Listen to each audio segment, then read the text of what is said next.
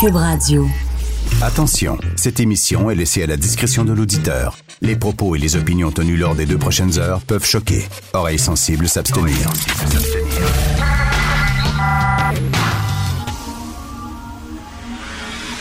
Martino. Richard Martineau. Politiquement incorrect. Les enquêteurs devraient mettre tout sur la table. On sait qu'un missile a fait descendre l'avion. Cube Radio. C'est bel et bien un missile, quoi qu'en dise. L'Iran, on va en parler un peu plus tard. Moi, je suis extrêmement choqué par les propos de notre Justin national euh, là-dessus, sur ce qui s'est passé en Iran. Je vais vous en parler un peu plus tard dans l'émission. Je suis extrêmement choqué. Je veux commencer avec les vegans, OK? Euh, J'écris ma chronique là-dessus aujourd'hui dans le journal de Montréal, journal de Québec. Des vegans qui ont pris d'assaut Joe Beef, le célèbre restaurant de Montréal, euh, sur la rue Notre-Dame. Eux autres, tu sais, ils sont pas allés par quatre chemins. Ils ont dit, bon, quel restaurant qu'on va aller voir, là? Où c'est qu'on va aller manifester? Joe Beef! Oh, beef! Ça veut dire bœuf au volant, Joe. Pas, pas McDo, pas, euh, pas Burger King, pas Harvey's, non, Joe Beef! C'est quoi, la- bientôt, ils vont manifester devant la SAQ parce qu'on vend du beef eater? Des mangeurs de bœuf? Beef eater, on n'aime pas ça. Bref, ils sont allés manifester parce qu'il y a des méchantes personnes, et oui, qui vendent et qui mangent de la viande. Et pour eux autres, c'est bien épouvantable. Premièrement, si tu veux pas manger de viande, si tu veux pas manger aucun produit animal, si tu veux rendre ta vie hyper compliquée, tu ne manges même pas de miel, tu ne manges même pas d'avocat qui est pourtant un fruit. Parce que la fleur des avocats, elle est pollinisée par des abeilles, donc c'est du travail forcé parce qu'on doit déplacer les ruches pour que les abeilles doivent polliniser les fleurs des avocats. Et là, les militants véganes disent que c'est du, tra- du travail forcé pour les abeilles. Alors, là, c'est eux autres. Là, font- Ah. Là, si tu veux, toi, ne pas manger de viande, c'est tes affaires. Mais pourquoi tu vas écœurer tout le monde? Il y a une affaire que je ne comprends pas chez les vegans, et c'est pourtant simple. Pensez à ça. Pourquoi on élève des poules, des vaches, des bœufs, puis des cochons? Pourquoi on élève ça? Parce qu'on les mange. Parce qu'on les mange. Si on mangeait plus, si demain matin, tout le monde, on s'entend, on ne mange plus de porc, on ne mange plus de steak, ni d'œufs, ni de poulet, ben, on n'élèverait plus des poules, des vaches et des bœufs. Pensez-vous que les agriculteurs continueraient de dépenser des fortunes pour protéger, abriter et nourrir des animaux? Ils font ça parce qu'ils peuvent les vendre à des abattoirs et se faire de l'argent. Mais là, si on dit, on mange plus de bœuf, on mange plus de poulet, alors pourquoi on élèverait ces animaux-là? Fait qu'on ferait quoi avec ces animaux-là? Ils seraient comme libres? Ils se promèneraient. Les vaches se promèneraient dans les villages au Québec, dans les rues. Ils traverseraient le pont Jean-Cartier, le pont Champlain. Ils se promèneraient sur rue Sainte-Catherine, comme les vaches sacrées en Inde. On ferait quoi avec ça? Ils se feraient, premièrement, ils se feraient manger par des prédateurs. Hein, il y a des loups, il y a des coyotes en campagne et tout ça. Il se ferait manger par des prédateurs. Il se fait frapper par euh, des autos, des camions. Il mourrait de faim parce qu'il n'y a plus personne qui leur donnerait à manger. Là, il y a des gens qui disent oui, mais il y a ben, on mange pas des antilopes, puis il y a bien des antilopes en Afrique. Oui, oui, mais c'est sur des grands territoires, un, puis deuxièmement, c'est des réserves nationales. On a des réserves là-bas avec des clôtures, puis là, il y, a des, il, y a des, éléphants, puis il y a des antilopes, puis il y a des lions là-dedans. Mais là, est-ce qu'on aurait des réserves ici de poules et de vaches au Québec? Mais oui. Une grosse réserve, le parc, là. Euh, le parc au Saguenay, là, le gros parc, là, ce serait là, euh, clôturé, là, puis il y aurait des vaches. Des puis réserves des- phoniques? Des réserves phoniques de la véranderie aussi. Mais oui. T'en vas en Abitibi, puis il y a des vaches sur le Il bord. y en a des vaches. Ah oui. L'hiver, ça pratique. c'est- le deal qu'on a avec les animaux, c'est qu'on va vous protéger. On va faire en sorte que votre espèce survive, que il va, vous allez toujours exister en tant que vache, en tant que bœuf, mais en, en- en contrepartie, On va vous manger. on va vous manger. C'est un bon deal, hein? C'est ça, mais c'est ça le deal. Ils n'ont pas signé ça. C'est ça l'affaire, c'est que. Ils n'ont pas signé ça, mais c'est ça. Si du jour au lendemain, tout le monde arrête de manger, j'ai déjà parlé à des militants antispécistes. Tu sais, euh, le spécisme, ça veut dire que euh, une espèce est plus importante que l'autre. Les militants antispécistes, ils ont disent il n'y a pas de différence entre un être humain et un bœuf, entre un être humain et une poule. D'ailleurs, je l'ai déjà raconté cette histoire-là, mais j'avais dit à cette militante-là antispéciste s'il y a un feu chez toi, euh, qui te sauve, ton chien ou ton enfant en premier, là? Tu rien qu'une minute. Faut que tu rentres, tu pognes, tu sors. Si tu le chien ou ton enfant? M'a dit Mon enfant, bon. Ben, pourquoi? Parce qu'un être humain, ça a plus de valeur qu'un animal dans notre société, point final. Bon. Alors, j'ai démonté tous ces arguments en 30 secondes. Mais, et puis là, j'ai dit, ben, il n'y en aurait plus de poules puis de vaches. Puis c'est vrai, il n'y en aurait plus. Parce qu'on n'aurait pas intérêt à faire survivre cette espèce-là. Donc, vous préférez que l'espèce disparaisse plutôt qu'elle existe, mais on va les manger vers la fin de leur vie. En tout cas, moi, je trouve ça, il y, a quelque chose. Hein. Il, pense-tu vraiment qu'il va avoir des vaches en liberté? Puis là, il y a des gens qui disent oh, on pourrait domestiquer des cochons, puis tu te promènes un cochon à l'est. Non, ils veulent pas. Ils sont contre la domestication des animaux. Ils disent que c'est l'esclavage. Ah oui, mais on pourrait, il y aurait des zoos. Il y aurait des zoos avec des vaches. Non, ils veulent faire fermer les zoos. Parce qu'ils disent que c'est comme une forme d'incarcération. C'est pas correct. C'est une forme d'incarcération. Donc, on, fait quoi avec les animaux? On les laisse. Euh, ils se promènent. La vache euh, décide de traverser à 40, là, là, ou l'autoroute 10. La vache s'en va au 10-30. Elle se promène dans le parking du 10-30. Des, des magasins de vaches. Avec des, poules. Ça va acheter du lait, ils font leur épicerie. Ils vivent en société. J'ai une fille, j'ai deux. des taxes. J'ai une fille de 23, une fille de 21. Ma fille de 23 est végé. Sauf qu'elle est allergique aux légumineuses, aux noix, aux ça. Tu sais, elle peut avoir, elle, elle peut, là, toutes ses protéines, c'est par les noix. Elle peut pas manger de noix. Elle est malade. Puis elle est végétarienne. Je sais pas comment elle fait pour se nourrir. Puis mon autre fille de 21 ans, elle est vegan. Complètement vegan. Et l'autre jour, elle me disait que être vegan, c'est meilleur pour la santé. Elle me disait ça en fumant. Elle avait une cigarette, puis elle dit, hein? c'est pas mal meilleur pour la santé être vegan. Je dis, est-ce que, est-ce que, tu, est-ce que tu vois que tu as comme une cigarette dans les mains? Selon toi, qu'est-ce qui est plus dangereux pour ta santé? Le fait que tu te sacs de la boucane dans tes poumons ou que tu manges de la viande et du poisson une fois de temps en temps? C'est certain que les gens sont pas fous. On est en, train de réduire notre consommation de, de viande. Tout le monde le fait.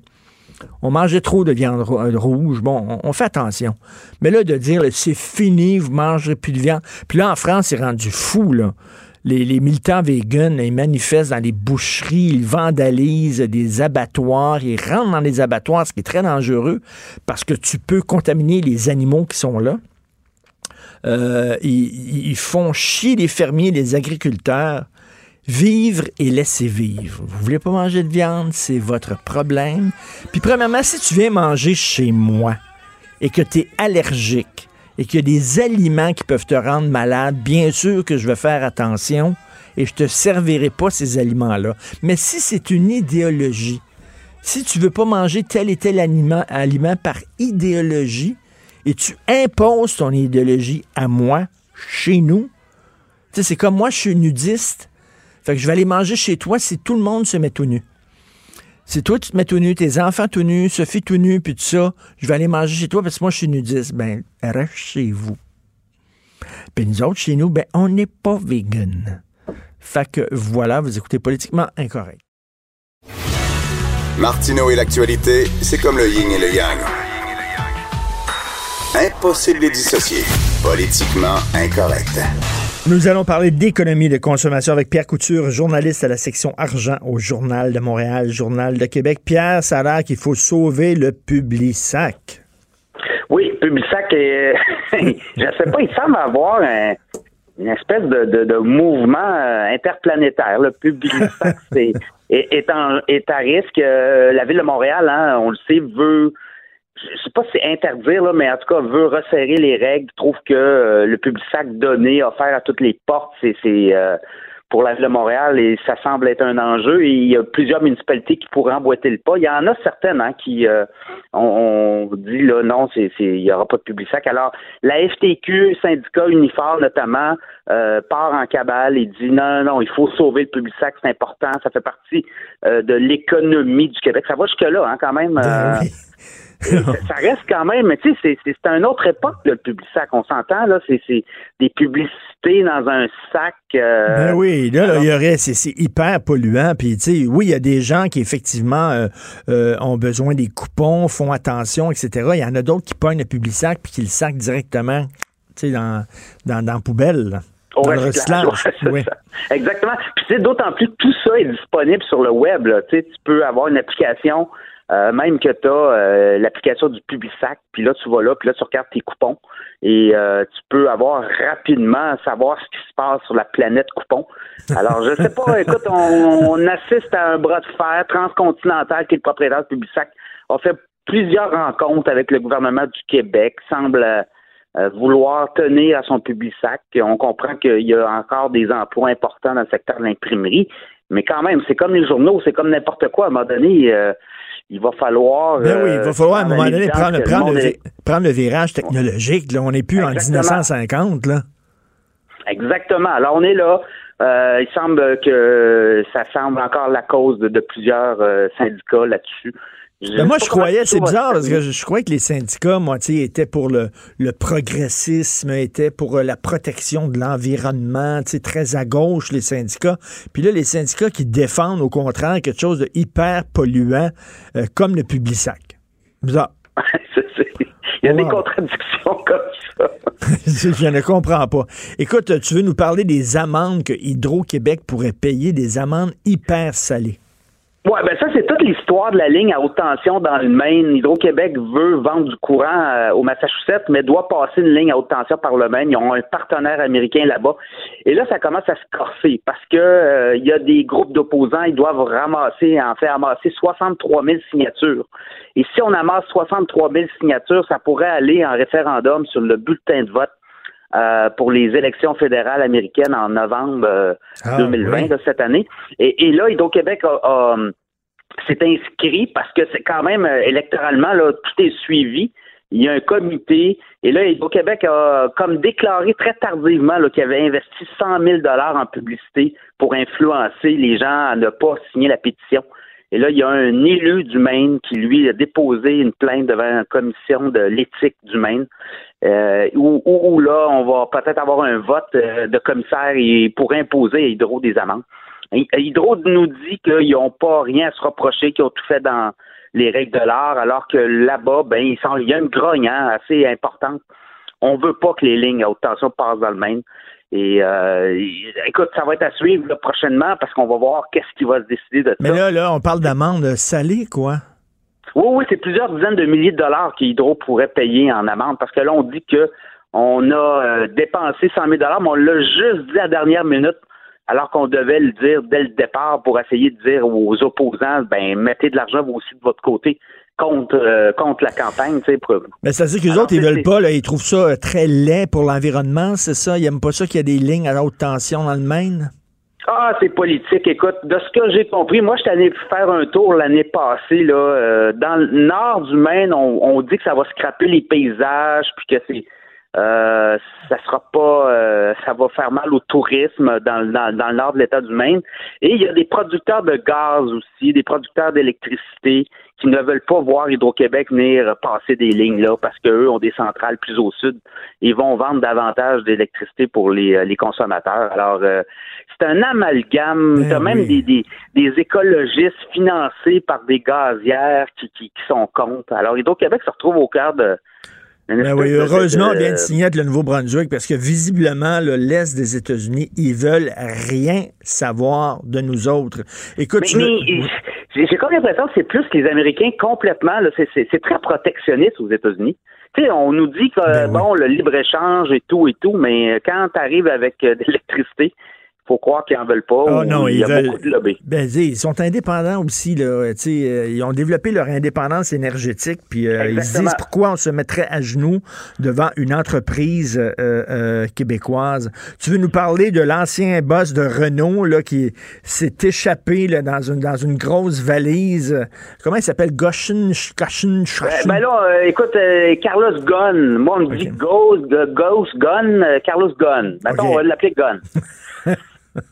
Et là, lui, ben, c'est ça. C'est que lui, bon, il était il était patron de Renault et Nissan. Et là, les gens de Renault, euh, ils, ont, ils ont coupé ses, sa, sa pension. Il a droit quand même à 800 000 euros par année de pension. Là, c'est quasiment 1,5 million canadien.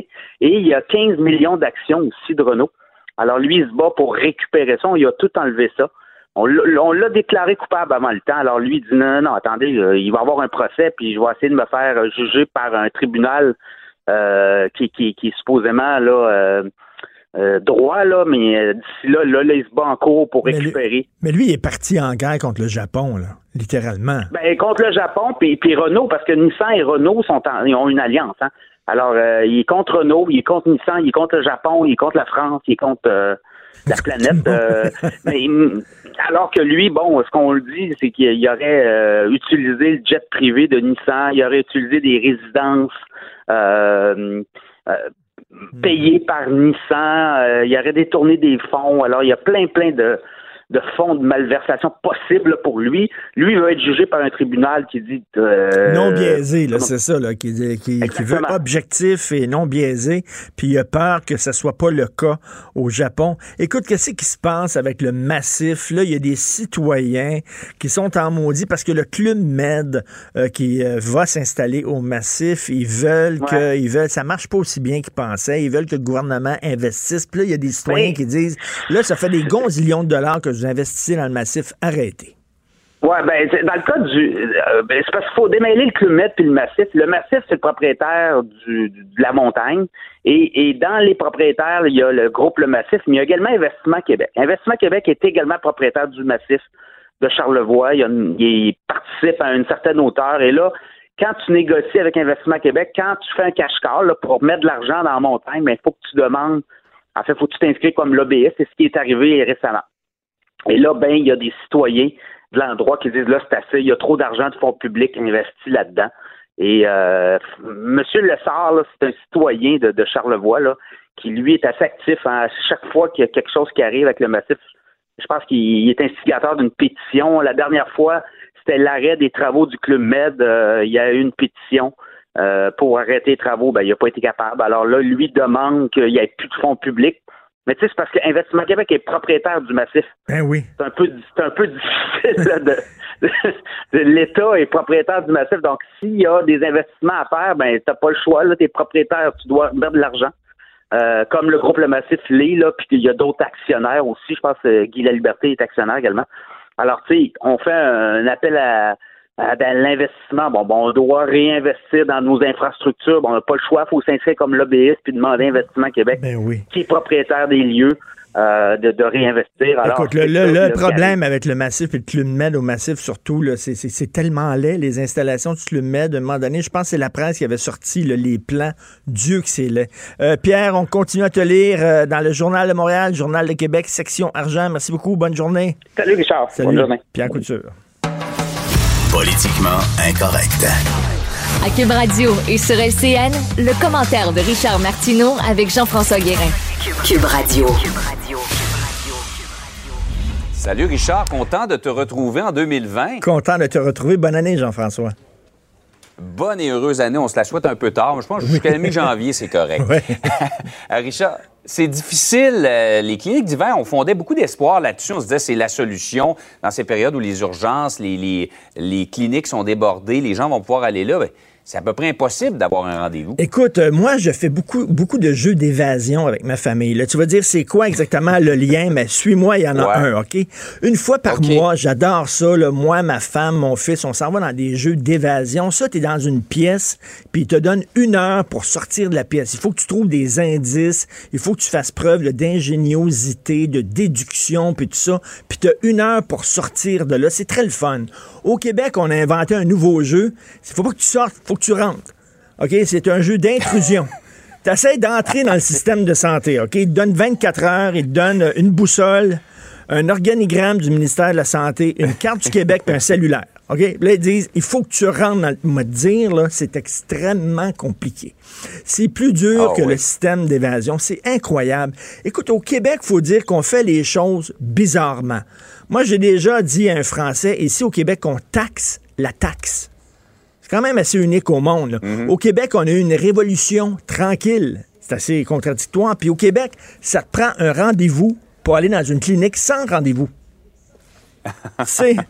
C'est, du jamais vu. Ça prend un rendez-vous pour aller à une clinique sans rendez-vous. Écoute, les gens ne savent même pas, premièrement, que les cliniques d'hiver existent. Je pense que c'est ici, c'est Bénédicte, à un moment donné, qui avait fait un vox pop, un micro-trottoir. Oui, oui. Il allait voir les Absolument, gens. C'est en bien beau qu'elles existent, mais si les gens sont pas au courant, puis ils savent pas où les trouver, puis ils savent pas comment ça fonctionne, c'est inutile. C'est ça, c'est pas vraiment connu. Ici, c'est l'urgence. Hein? Tu as une coupure de papier, Mm. tu vas à l'urgence, tu te fais frapper par un 18 roues, tu vas à l'urgence, euh, tu as des brûlures d'estomac, tu vas à l'urgence, les cliniques euh, euh, d'hiver. Et là, on dit que chaque clinique a sa façon de fonctionner.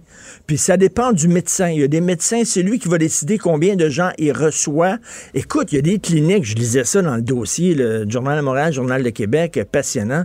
Il y a des cliniques déjà, le- à partir du 14 janvier, c'était c'est, full. Pour le mois de janvier, ils prennent plus aucun patient. Moi, j'ai pris rendez-vous. Moi, je, je sens que le 21 février au matin en 2021, je sens que je vais être malade. OK? Fait que j'ai pris rendez-vous pour dans un an en espérant que je vais être malade cette journée-là. Mais c'est incroyable. On a d'excellents soins au Québec quand on est entré dans le système de santé. Exact. Mais la, la difficulté d'y entrer, c'est aussi dur que de sortir d'un jeu d'évasion. Donc, c'est le nouveau jeu au Québec. Essayez d'entrer dans le système de santé, puis vous allez gagner un beau bonus. Pas évident. Le défi, c'est l'intrusion, donc, dans ce système de santé. Hey, Richard, j'ai hâte de t'entendre sur cette euh, crise. Là, on va s'entendre. là. Il y, a, il y a des pires crises dans la vie de Eh ben. Meghan et Harry. Écoute, ils savaient-tu dans quoi ils s'embarquaient, eux autres? Quand elle a sorti avec Harry, elle savait que le gars, il était pas plombier. Elle savait que le gars, c'était pas un comédien. Il était le prince. Alors, sa job à elle, Meghan, c'est de rester à Londres, de faire des petits babayes et de couper des rubans. Ça l'intéresse pas. Elle trouve sa belle famille un peu lourde et pesante, surtout sa belle-mère qu'on voit ici. Elle veut prendre ses distances, mais tout en gardant son titre et son salaire. Ça, c'est typique de notre société, de notre époque. hein. On veut le beurre, l'argent du beurre et les fesses du fermier. Donc, je veux rien te dire, là. OK, rien que pour le fun, le palais de Buckingham. Juste pour le fun. Il y a combien de pièces, selon toi, dans le palais de Buckingham? Des centaines? 775 pièces. Wow. 775 pièces, 52 chambres royales, OK, une chambre par semaine, 118 chambres pour le personnel, 78 salles de bain. Je pense que des gens dont la job à temps plein, c'est de changer les rouleaux de toilettes. Le plus grand jardin privé de Londres. Écoute, là, le salaire de la reine, c'est complètement capoté. 88 millions d'euros par année qu'elle reçoit. Tu sais, c'est une famille de parasites qui ne foutent strictement rien, qui sont payés par l'État. Et là, madame, elle trouve ça trop difficile d'être là. Dans, elle s'en vient ici. Puis c'est la GRC qui va devoir, quoi, assurer sa... sa ben c'est ça, on vit dans une monarchie, assurer sa sécurité. On va payer pour ça. Mais on vit dans une monarchie, on vit dans le Commonwealth, c'est ça, ça vient avec la... Mais quand même, elle, c'est quand même quelque chose. Là. Elle veut vraiment le beurre, Ouais. l'argent du beurre. Et je sais bien qu'il y a des crises pires que ça. Mais quand même, ça Ouais. montre à quel point c'est une institution, la monarchie, totalement obsolète. Des gens qui règnent parce qu'ils ont le bon sang. Parce qu'ils viennent de la bonne Ouais. famille. C'est délirant. On dirait que c'est le Moyen Âge.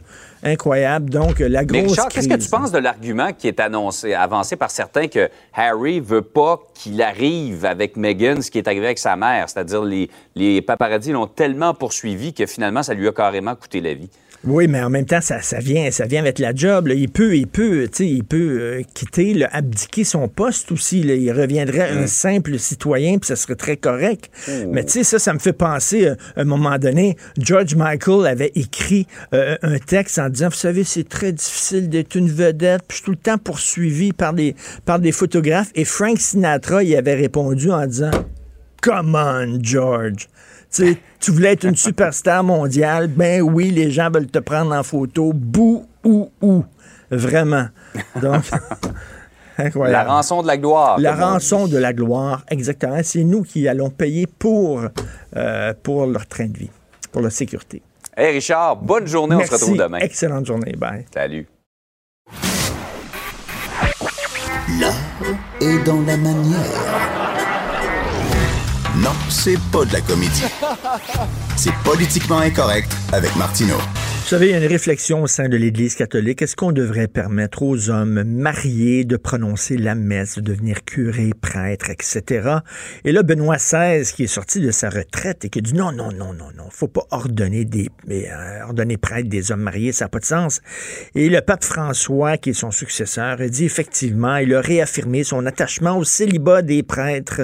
Alors, nous allons en parler avec Alain Pronkin, que vous connaissez bien, spécialiste des nouvelles religions. Salut Alain. Oui, bonjour Richard. Écoute, avant de parler de ça, là, il faut parler, quand, quand, on parle de Benoît XVI et du pape François, bien sûr, le, le, le film qu'on peut trouver sur Netflix, Two Popes, c'est pas un film, c'est pas un film sur les pédophiles, absolument pas, là. C'est une rencontre entre Benoît XVI et le pape François. C'est joué par Anthony Hopkins et Jonathan Price. Moi, j'ai des amis qui l'ont vu puis qui ont dit c'est super bon, c'est passionnant, des dialogues brillants, mais ça a l'air que cette rencontre-là ne s'est jamais passé. C'est de la fiction totale. Oui, ben en général, c'est que ces gens-là, les, bon, ils vont se rencontrer. Des fois, ils vont peut-être avoir, euh, ils vont aller souper ensemble, mais euh, c'est pas mal fictif là, ce, ce, ce, type de rencontre. Moi, ce qui fait que je n'ai pas, ah, ah parce qu'entre autres, il faut que je dise que je n'ai pas vu le film. Okay. Je, je, parle de, de, de, mes amis qui l'ont vu. C'est parce que moi, j'ai décroché quand j'ai vu les bandes annonces. Quand j'ai vu les bandes annonces, j'ai décroché pour la raison suivante, c'est que Benoît, pas Benoît, excuse, François ne porte jamais de bouton de manchette. Et dans une des bandes annonces, tu le vois avec des boutons de manchette.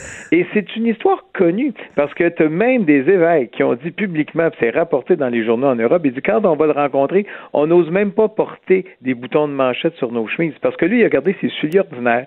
Sa croix n'est pas en or, elle est restée une croix de fer. Et au niveau de ses bijoux, il ne porte aucun bijou. Je pense qu'il y a une montre comme tout le monde, là, bien ordinaire, qu'on achète dans toutes les pharmacies pas chères. Là. Mm. Et c'est ça qu'il y a, parce qu'il est pour la pauvreté. Donc, en partant, quand tu vois ben, une erreur ça, d'ailleurs, c'est pour ça que c'est appelé François, comme pour Saint François d'Assise, qui était pour ça. la pauvreté et tout ça. Oui, donc, quand tu vois une erreur comme ça, tu te dis à quoi a l'air le travail de recherche? Mais semble-t-il que tout le monde dit, c'est même mes amis qui l'ont vu, ils ont dit c'est extraordinaire, Alain, il faut que tu vois ça. Ben oui, il paraît que c'est bien bon, mais, mais moi aussi, les films historiques là, qui prennent trop de liberté avec la oui. réalité, ça m'énerve. Par exemple, le film Argo, qui oui. était là, sur euh, l'ambassade canadienne en Iran, qui avait oui, accueilli mais... des Américains. Tout était faux dans le film, mais Tout, faux ouais. de A à Z. Mais ça fait des belles histoires romancées. Mais oui. moi, c'est les, les, les, boutons de manchette, j'ai décroché tout de suite. ça te fait très rire. Toi, c'est le ben, détail dire, qui écoute, tue. moi, je, je, écoute, peut-être que j'en sais un petit peu plus que la moyenne sur le pape François, mais quand tu vois ça, tu te dis, c'est quoi le travail de recherche? J'aurais jamais dû permettre ça. Ben oui. Puis en plus, c'est pas quand il était archevêque euh, en Argentine, c'est quand il est pape. tu le vois, il est tout en blanc, puis il a les bras dans les airs, puis bon, ben, en tout cas, il est tout sur le San Lorenzo, son club de soccer, puis tout ça, mais ben, en tout cas. Mais... mais, mais, là, on veut revenir au célibat des prêtres. Oui. Écoute, il fut un temps où on pouvait être pape de père en fils. Oui, ça, c'est à l'époque des Borgiens. des Borgiens, pardon. mais euh, les, les, papes, euh, les oui. papes, excuse-moi, avaient des relations sexuelles, avaient des enfants. Oui, mais là, il faut s'entendre. Euh, Jusqu'en 1150, les prêtres étaient mariés. Les prêtres avaient des enfants. Théoriquement, euh, je pense qu'au niveau pour devenir évêque, c'était plus limité, on ne peut pas être marié. Mais ce que l'on sait, jusqu'en 1150, et c'est là le problème de l'Église, est-ce que l'Église, pendant 1150 ans, s'est trompée en permettant à ses prêtres d'être mariés? C'est pour ça, quand on voit la sortie euh, du, du pape émérite Benoît, euh, il ne dit jamais c'est mal puis c'est condamnable d'être un homme marié qui devient prêtre. Il peut pas le faire à cause de l'histoire de l'Église. Mais, mais, mais, lui, il fait, il fait sa belle-mère parce qu'il est censé être à retraite. Ouais. Lui, il a abdiqué, là, il, a, il, a, quitté oui. son siège, mais il est comme il fait sa belle-mère. Ouais, il a dit qu'il interviendrait pas. Mais là, dans les médias espagnols ce matin, on dit qu'il y aurait peut-être, c'est pas lui qui aurait rédigé ces passages-là et qu'il aurait signé. Il n'est pas au courant. Mais là, Ça, c'est les médias espagnols. Est-ce qu'on essaye de camoufler le tout en disant non, non, non, ils s'entendent très bien les deux, mais dans mon esprit à moi, il est fort possible que pour lui, les hommes doivent rester euh. Écoute, ça, me, ça, me, ça, aussi. ça me fait penser à la chanson de Michel Sardou. C'est l'histoire d'un prêtre qui est tout seul dans son église. Il se fait chier. Et là, il chante à mon Dieu, si on était deux. fait qu'il dit. et, pourquoi? Quel est le problème, là? Parce que, je veux dire, chez les protestants, euh, les gens, ils sont mariés, ils ont des enfants. C'est quoi, le, dans la foi catholique? Ah, chez Pas juste chez les protestants, chez les anglicans, chez les prêtres orthodoxes. Euh, dans, je pense que juste dans le bouddhisme où tu as encore des moines qui sont vraiment euh, célibataires. Mais, règle générale, c'est le mariage qui est la norme. Euh, qu'on regarde les imams, qu'on regarde les rabbins, c'est la norme. Mais pourquoi? Ben, c'est quoi dans le dogme catholique qui disent qu'ils peuvent pas s'amuser un petit peu avec leurs organes, puis qu'ils peuvent pas être deux? Ça, il y, a, deux raisons. Il y en a une qui est bassement économique, où on disait, jusque dans les années 1100, on voyait que les abbayes qui étaient contrôlées ou qui étaient dirigées par des ordres religieux célibataires, il y avait une puissance économique qui se développait et on ne se sentait pas chez les prêtres séculiers parce qu'eux donnaient l'argent à leur épouse quand ils décédaient ou à leurs enfants.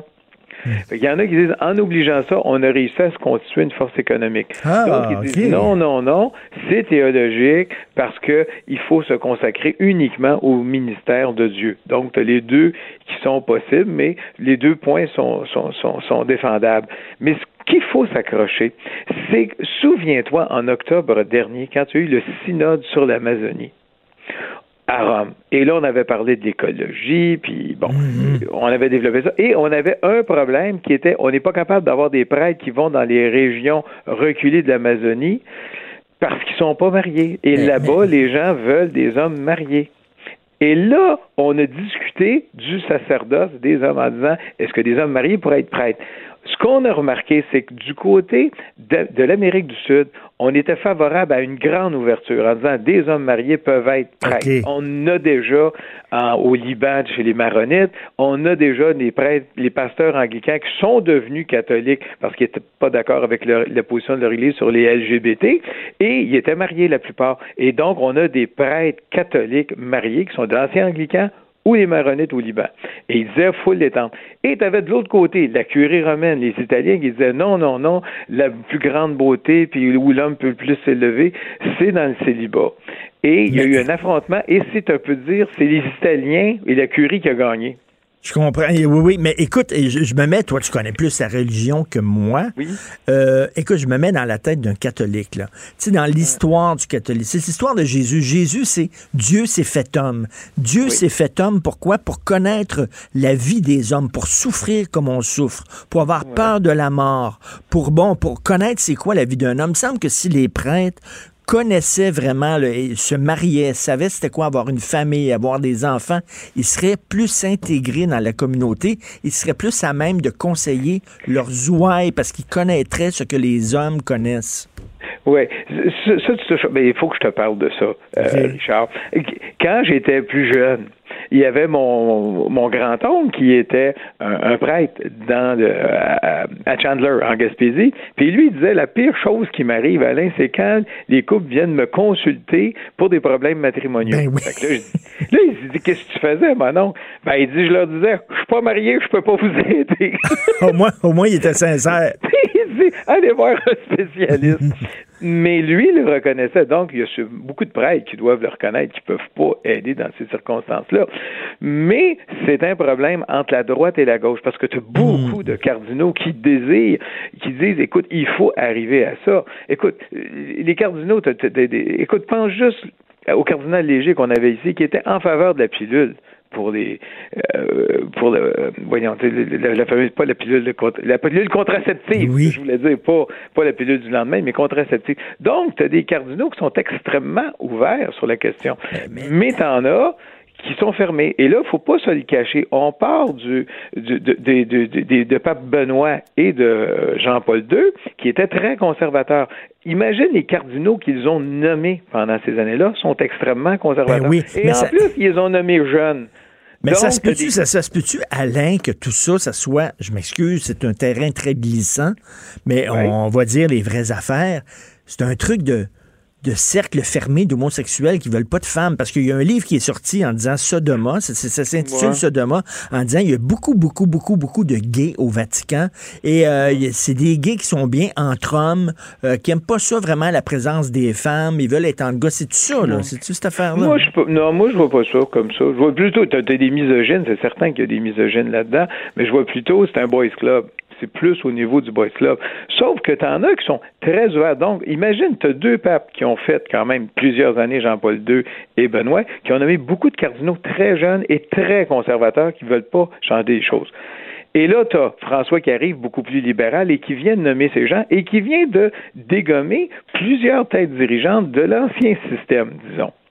Alors, tous ces gens-là s'affrontent. Moi, quand je l'ai évalué, tu à peu près 27, 28 cardinaux très conservateurs, puis 25 sont beaucoup plus ouverts. Mais ça s'affronte. Et c'est ça qui est en train d'arriver actuellement. Comme on dit, bon, le cardinal Sarah, euh, qui est très conservateur, qui dit euh, que lui, euh, pour te résumer ça, lui est encore pour que le prêtre se retourne de côté puis regarde euh, la nef et non pas les, les Oh, paroissiens dans ben, boy, OK, là, OK. Et lui a participé Lui, à il s'ennuie, Donc- il s'ennuie de la messe en latin, lui, là. ah, ben, t'en as plusieurs comme ça, du rite tridentin. Le cardinal Perle n'était pas du tout contre ça, puis on sait où Même ça, même ça, si t'as des enfants, tes enfants vont à l'école, t'as une femme, etc., t'es plus impliqué dans la communauté, t'es plus près Ouais. de tes fidèles, tu peux mieux les conseiller, Ouais. tu fais partie de la communauté des hommes, Oui, c'est un raisonnement qui, qui, qui se défend très, très, très bien, parce que regarde dans, tu- comme on dit, les anglicans, les protestants, les maronites, Ben oui. ils sont mariés. T'es pas obligé d'être marié, mais il y en a plusieurs qui sont mariés, sauf qu'ils peuvent pas devenir euh, évêques, sauf euh, du côté de- des orthodoxes. Ils peuvent pas Les imams évêques. sont mariés, euh, les, Les rabbins, imams, les, rabbins. les rabbins sont mariés. Oui. Euh, sauf c'est juste dans le bouddhisme les, les exceptions. C'est c'est- c'est- c'est- c'est- c'est vraiment, c'est une vieille. Puis là, euh, François, bon, on pensait là, que Fra- François était un peu plus avant-gardiste, un peu plus progressiste. Mais là, ben non, lui aussi, euh, il est pour ça, lui, le le bas des prêtres. Ben, il, il, il, il voulait que les hommes mariés puissent devenir prêtres. Il l'a obtenu pour des régions reculées en Amazonie. Il n'est pas arrivé à ce qu'il voulait parce que lui, au début, il disait si vous n'avez pas de prêtres dans vos régions, prenez des hommes mariés. Ah, donc, donc il, y a des, il, y a des, il y a des exceptions. C'est-à-dire, si tu es dans des endroits hyper reculés, tu as de la misère à recruter des prêtres, les seuls bozos qui veulent aller dans ces coins-là, c'est des gens mariés, tu vas dire, OK, pour toi, ça va être correct. Et en Amazonie. En Amazonie. aussi, parce que c'est le synode sur l'Amazonie. Donc, c'est pas, c'est pas nulle part autre. Sauf les, euh, au Liban et sauf, évidemment, les prêtres, les, pasteurs anglicans qui sont devenus catholiques. Donc, c'est limité. Mais ça existe. Mais ça existe depuis, il y en a eu de, de l'an zéro à l'an 1150. Mais, Et c'est oui. ça qui est- Et l'Église a de la difficulté. Puis, puis de plus en plus, il faut pas se le cacher, les prêtres sont de plus en plus âgés, il y en a de moins en moins. Euh, elle va être où la relève? Et c'est encore Eh oui. pire, Richard, quand tu regardes du côté des religieuses. Les religieuses, il y en a de moins en moins, sont de plus en plus âgées. Est-ce qu'il va en rester des religieuses au Canada dans 20 ans, dans 30 ans? Je parle pas qu'il en reste une cinquantaine ou une centaine, mais d'une façon significative, ils disparaissent. On le voit, tout le Mais oui. patrimoine religieux des religieuses. Est-ce qu'une Église peut survivre sans ses femmes? Mais écoute, puis en plus, il y a de l'hypocrisie là-dedans, là, parce qu'il y en a là, qui ont violé des religieuses, puis on sait qu'il y a des religieuses qui ont accouché, puis tout ça. En tout cas, c'est Oui. une longue histoire. Euh, écoute, je te laisse. Je vais Oui. essayer d'écouter euh, Two Popes, même Oui. si le pape François porte des boutons de manchette. Ça va être dur, mais je vais essayer. Oui, mais focus sur les boutons de manchette. Focus sur les boutons de manchette. OK. Merci, Alain. Alain Pronkin, Richard. spécialiste des nouvelles euh, religions. Martino, le seul qui peut tourner à droite sur la rouge à Montréal. Politiquement incorrect. Mais c'est politiquement correct de l'écouter. Steve Fortin, chroniqueur et blogueur, Journal de Montréal, Journal de Québec. Toi, tu dois être un, un gars de bois, là. tu dois être un mangeur de viande, toi.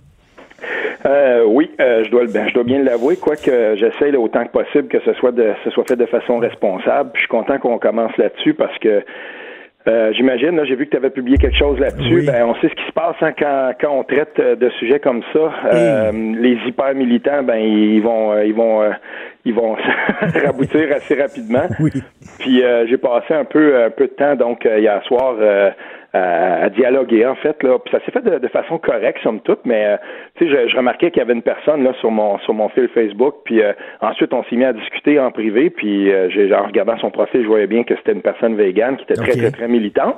Et, et euh, à un moment donné, j'essaie de lui faire comprendre que euh, dans un coin comme le mien, euh, il y a un concept peut-être qui échappe à ces gens-là. On dirait il y a un concept qui s'appelle la chasse utile, c'est-à-dire que euh, on ouvre des quotas de chasse en fonction de certaines espèces parce que si on ne le fait pas, ça devient carrément dangereux. Ben oui. Puis euh, nous, euh, C'est-à-dire pour les chez nous, on fait espèces, là, parce qu'on va se retrouver avec trop, mettons, trop de, de, de loups, trop d'orignaux, trop bon.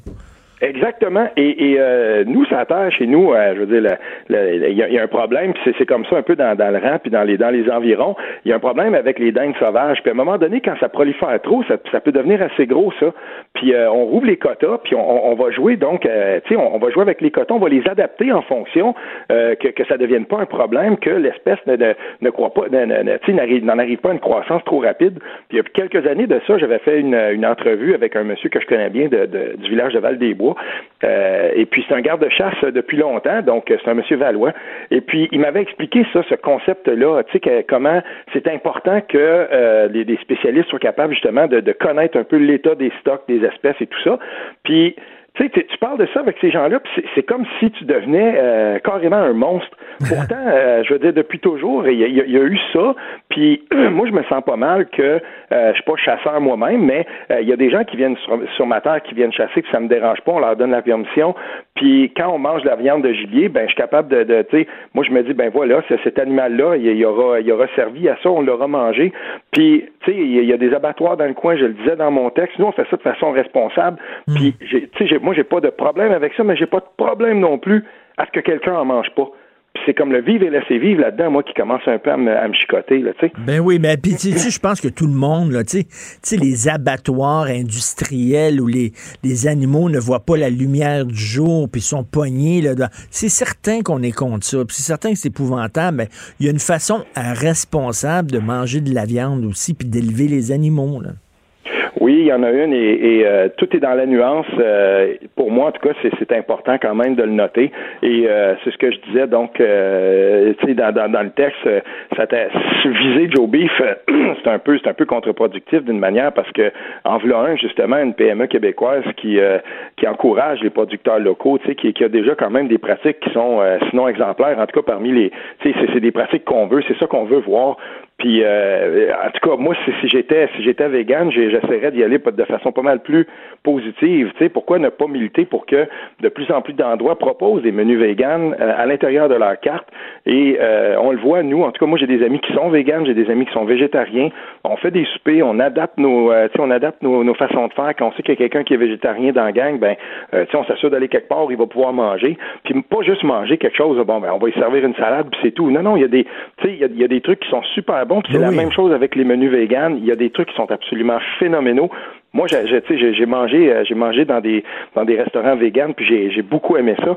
Ben justement, fais- faisons, tu sais, qu'ils fassent la promotion de ça, puis qu'ils fassent Ben la oui, promotion justement, qu'ils fassent la promotion. en offrent. Exactement, parce qu'il y a des restos, là. Écoute, c'est plus comme avant, là. Tu sais, les restos végétariens avant, là, tu mangeais vraiment de la chenoute, là, du, du brandy, là. C'était pas le fun, c'était une punition, là. Mais là, maintenant, tu as des restaurants gastronomiques de. de c'est c'est extraordinaire. Puis, puis, écoute, j'ai lu dans un texte, parce qu'il faut voir ça, là. Tu sais, on parle de la biosphère, l'écosphère. Il faut voir ça dans une vision d'ensemble. Je lisais, moi, les bœufs puis les vaches dans les pâturages. Ils chient, ils chient à terre, ils chient dans, le champ. Et ça, la merde, leurs excréments, euh, euh, ça sert à nourrir des mouches.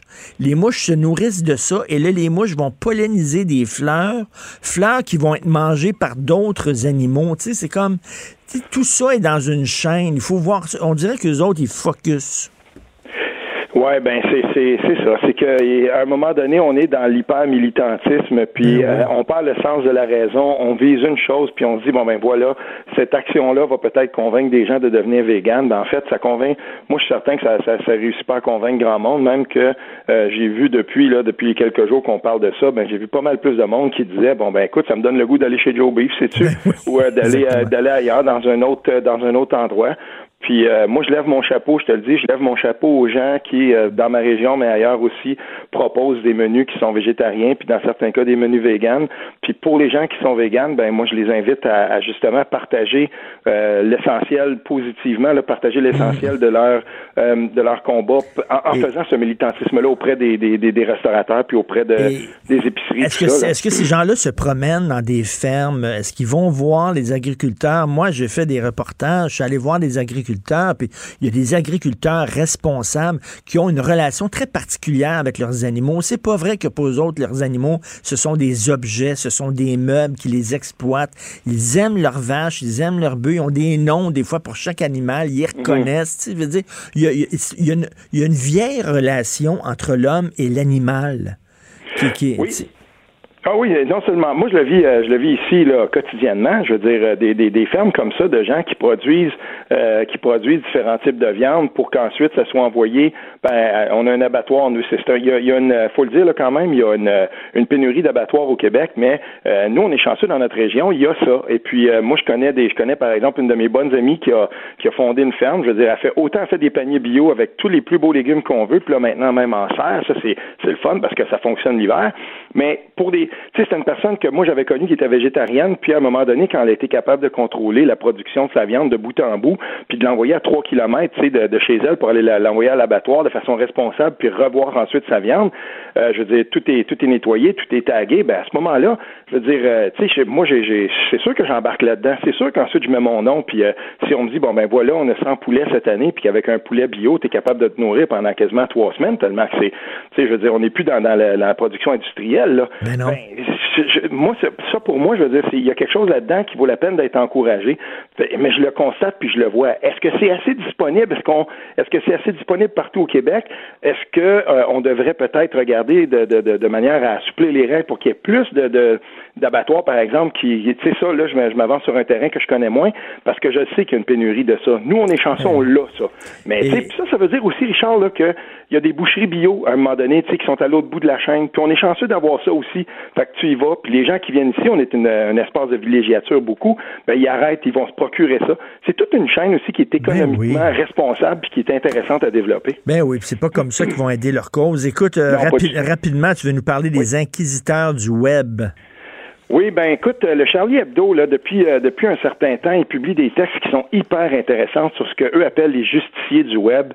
Euh, puis moi, j'aimerais qu'on, euh, qu'on, qu'on, en tout cas, qu'on se penche là-dessus parce que on a notre propre phénomène euh, au Québec et puis euh, à un moment donné, il va falloir qu'on, qu'on je sais pas, là, tu sais, moi quand je vois par exemple un inquisiteur ou un, inspecteur X sur le web qui décide, bon ben voilà, on, va aller dans le deep web, on va débusquer quelqu'un, puis ensuite on va se mettre en gang dessus, on va aller voir son, on va, on va contacter son, son employeur, puis on va finir par le faire virer, puis ensuite on va s'en vanter, puis on va le traîner comme un trophée de chasse. Mm. Il y a quelque chose là-dedans parce que qui décide des paramètres de ce qui est acceptable ou pas. Euh, il y a quelque chose là-dedans qui est fondamentalement cette espèce de culture de la délation. Pour moi, il y a quelque chose là-dedans qui est, qui, est vraiment viscéralement dérangeant. Mm. Euh, et, et, là, ben, le, moi, je suis content parce que Charlie Hebdo euh, se penche là-dessus et publie des textes qui sont qui sont intéressants. Puis d'ailleurs, dans la dernière édition de Charlie Hebdo, la, la, caricature de Zorro était est vraiment vraiment intéressante par rapport à ça. Et, euh, je crois qu'il va falloir à un moment donné qu'on se penche sur ces pratiques-là chez nous aussi, qui ne sont pas que propres euh, à un ou à un axe idéologique. Là, je veux dire, ces genres de combats-là dans, le, deep web de, de militants, ils se produisent sur tout l'axe idéologique.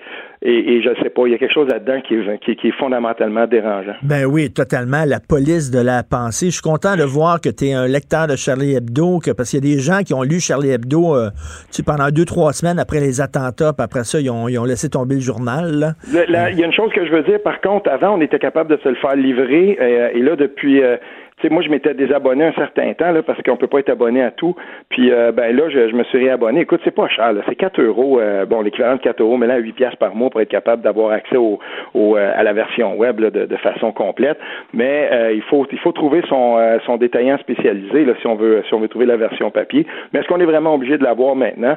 en tout cas, c'est c'est depuis depuis quelques mois, je me suis réabonné à ça, puis ça vaut la peine. Puis ben oui, parce que c'est pas seulement c'est pas seulement des caricatures. Là. Il y a des textes, il y a des reportages, des, des reportages fouillés, vraiment de l'excellent journalisme. Ben merci beaucoup, Steve. On va continuer euh, à te lire en mangeant de la bonne viande éco-responsable dans, dans ton blog, Journal de Montréal, Journal de Québec. Salut. Merci, Richard. Salut. Martino, le seul qui peut tourner à droite sur la rouge à Montréal. Politiquement incorrect. Mais c'est politiquement correct de l'écouter.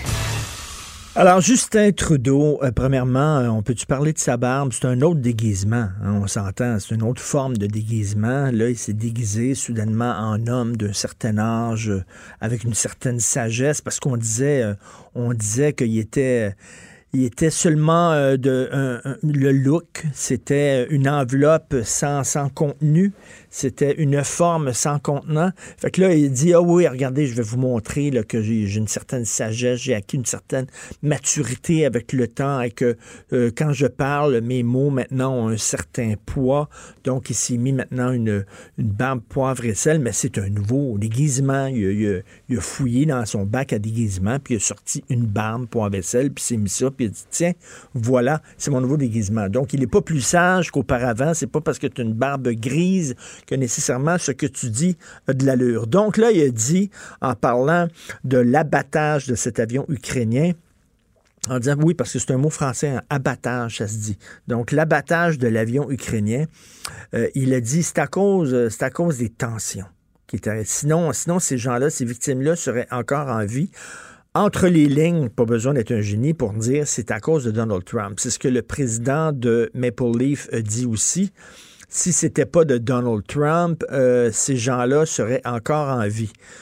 Ça, c'est comme si je disais, mettons, au débarquement, là, le débarquement des Alliés pendant la Deuxième Guerre, mettons, Hitler, quand il a vu les Alliés débarquer, euh, s'est vengé et a fusillé des centaines de personnes en disant, ben, c'est à cause des Alliés. Les Alliés ont débarqué. S'il avait pas débarqué, Hitler n'aurait pas fusillé ces gens-là. À un moment donné, là, c'est comme, est-ce que c'est Donald Trump qui a tiré le missile contre l'avion? C'est pas lui qui a tiré le missile contre l'avion, c'est un soldat iranien qui a fait une erreur débile, qui pensait qu'il y a un missile qui s'en venait sur Téhéran, alors que c'était un avion de passagers, qui a essayé d'appeler ses boss. Euh, les télécommunications étaient brouillées. Lui, il a décidé de pas attendre parce qu'il pensait qu'il y avait une urgence. Il a appuyé sur le bouton, il a tué tous ces gens-là. C'est pas Donald Trump. Puis là, on va dire oui, mais eux autres, ils ont réagi à la provocation de Donald Trump quand il a tué Soleimani. Ben là, on peut dire, ben oui, mais OK, Donald Trump a tué Soleimani parce que Soleimani avait, avec ses troupes, attaqué une ambassade américaine en Irak. Dire, on peut reculer jusqu'à Jérusalem à un moment donné là, pour dire oui, mais lui a réagi à l'autre, oui, mais l'autre a réagi à l'un, oui, mais l'un a réagi à l'autre. À un moment donné, c'est complètement délirant. Et euh, il y, y, a une vidéo que j'ai mis sur ma page Facebook euh, ma page personnelle d'une militante iranienne. Vous savez qu'il y a quelques mois, il y a quelques semaines, il y a des gens qui sont descendus dans la rue surtout des jeunes qui sont écœurés de ce régime-là en Iran, qui sont tannés, qui sont descendus dans la rue et ils se sont fait tuer, massacrer.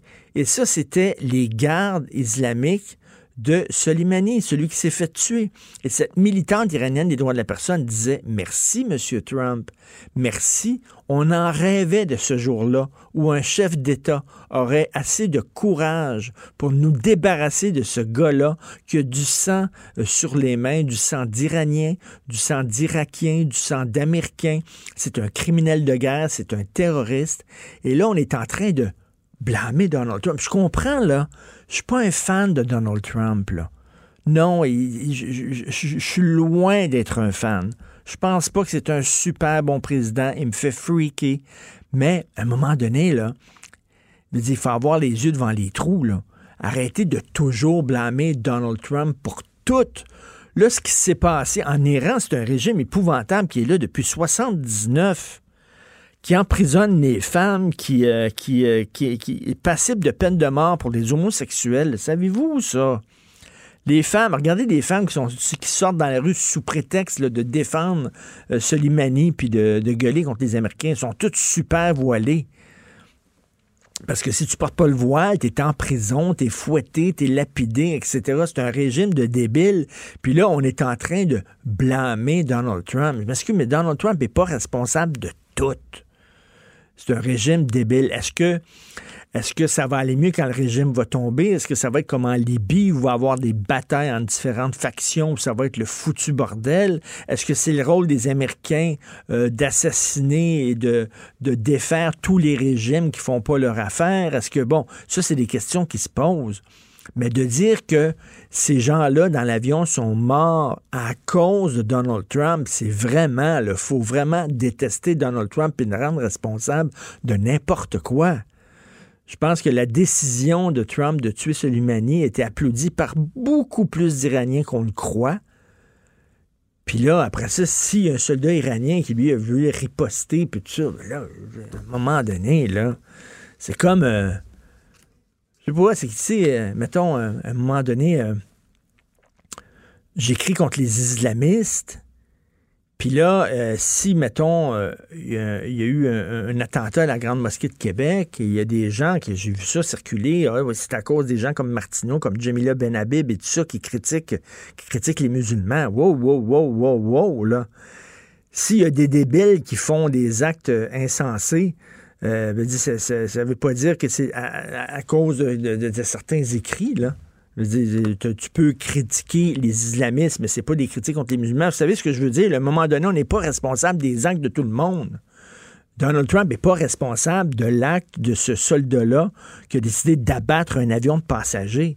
C'est vraiment n'importe quoi. Puis je trouve ça de la part d'un chef d'État comme Justin Trudeau, que le boss de Maple Leaf dise ça, c'est une affaire. Mais que Justin Trudeau dise ça, vraiment, je trouve que c'est vraiment des propos imbécile. Vous écoutez politiquement incorrect. I think if there were no uh, tensions, if there was no uh, escalation recently in the region, uh, those uh, Canadians would be right now home with their family. Richard Martineau. Politiquement incorrect. Alors, Olivier Kessler, qui est euh, blogueur sur la condition masculine pour le site 104.com, D-I-X-Q-U-A-T-R-E.com, euh, a écrit euh, un texte Éducation non genrée, des idéologues font la leçon à nos éducatrices. J'ai voulu lui en parler. Salut, Olivier. Salut Richard. Alors, ce que tu dis, c'est que les éducatrices et des éducateurs dans les CPE ont une pression pour lutter contre l'éducation genrée. Non, non, non, non, pour lutter. Oui, oui. Euh, Contre l'éducation genrée, c'est ça? C'est moi qui étais dans le champ. OK. Et ça, ça, ça, ça se pratique comment, ça, concrètement? Ben concrètement, moi, première des choses, euh, il faut prendre pour acquis que les deux idéologues là, que je cite dans mon texte, qui sont Francine Descaries de l'UCAM, qui est une chercheuse, je pense qu'elle a été ou est encore directrice du réseau d'études et de recherche euh, féministes. Alors, c'est, ça part bien. Mhm. Il y a Madame Josée Trudel, elle, qui est aussi une chercheuse féministe euh, de l'Université Laval. Alors, ces chercheuses-là, puis je mets ce mot-là entre guillemets avec beaucoup de prudence, euh, prennent pour, euh, euh, militent à l'ombre des études de genre, comme tu sais, les études de genre, ça préconise que toutes les différences entre les hommes et les femmes n'ont rien à voir avec la biologie, mais tout à voir avec les constructions sociales. Alors, ces femmes-là s'attaquent aux constructions sociales qu'elles prétendent voir un peu partout, là, euh, particulièrement dans les livres où il y aurait des stéréotypes sexistes, les jouets genrés, hein, c'est terrible, c'est la cause de bien euh, des vocations scientifiques perdues chez les filles. Alors, pour prévenir l'horreur de de ces conditionnements-là, des constructions sociales, ces femmes-là s'adressent aux éducatrices à la petite enfance. Et euh, puis, c'est pas n'importe qui hein, qui peut être une éducatrice à la petite enfance. C'est des femmes qui ont au moins un bac et deux ans en éducation à la petite enfance ou trois ans en éducation spécialisée.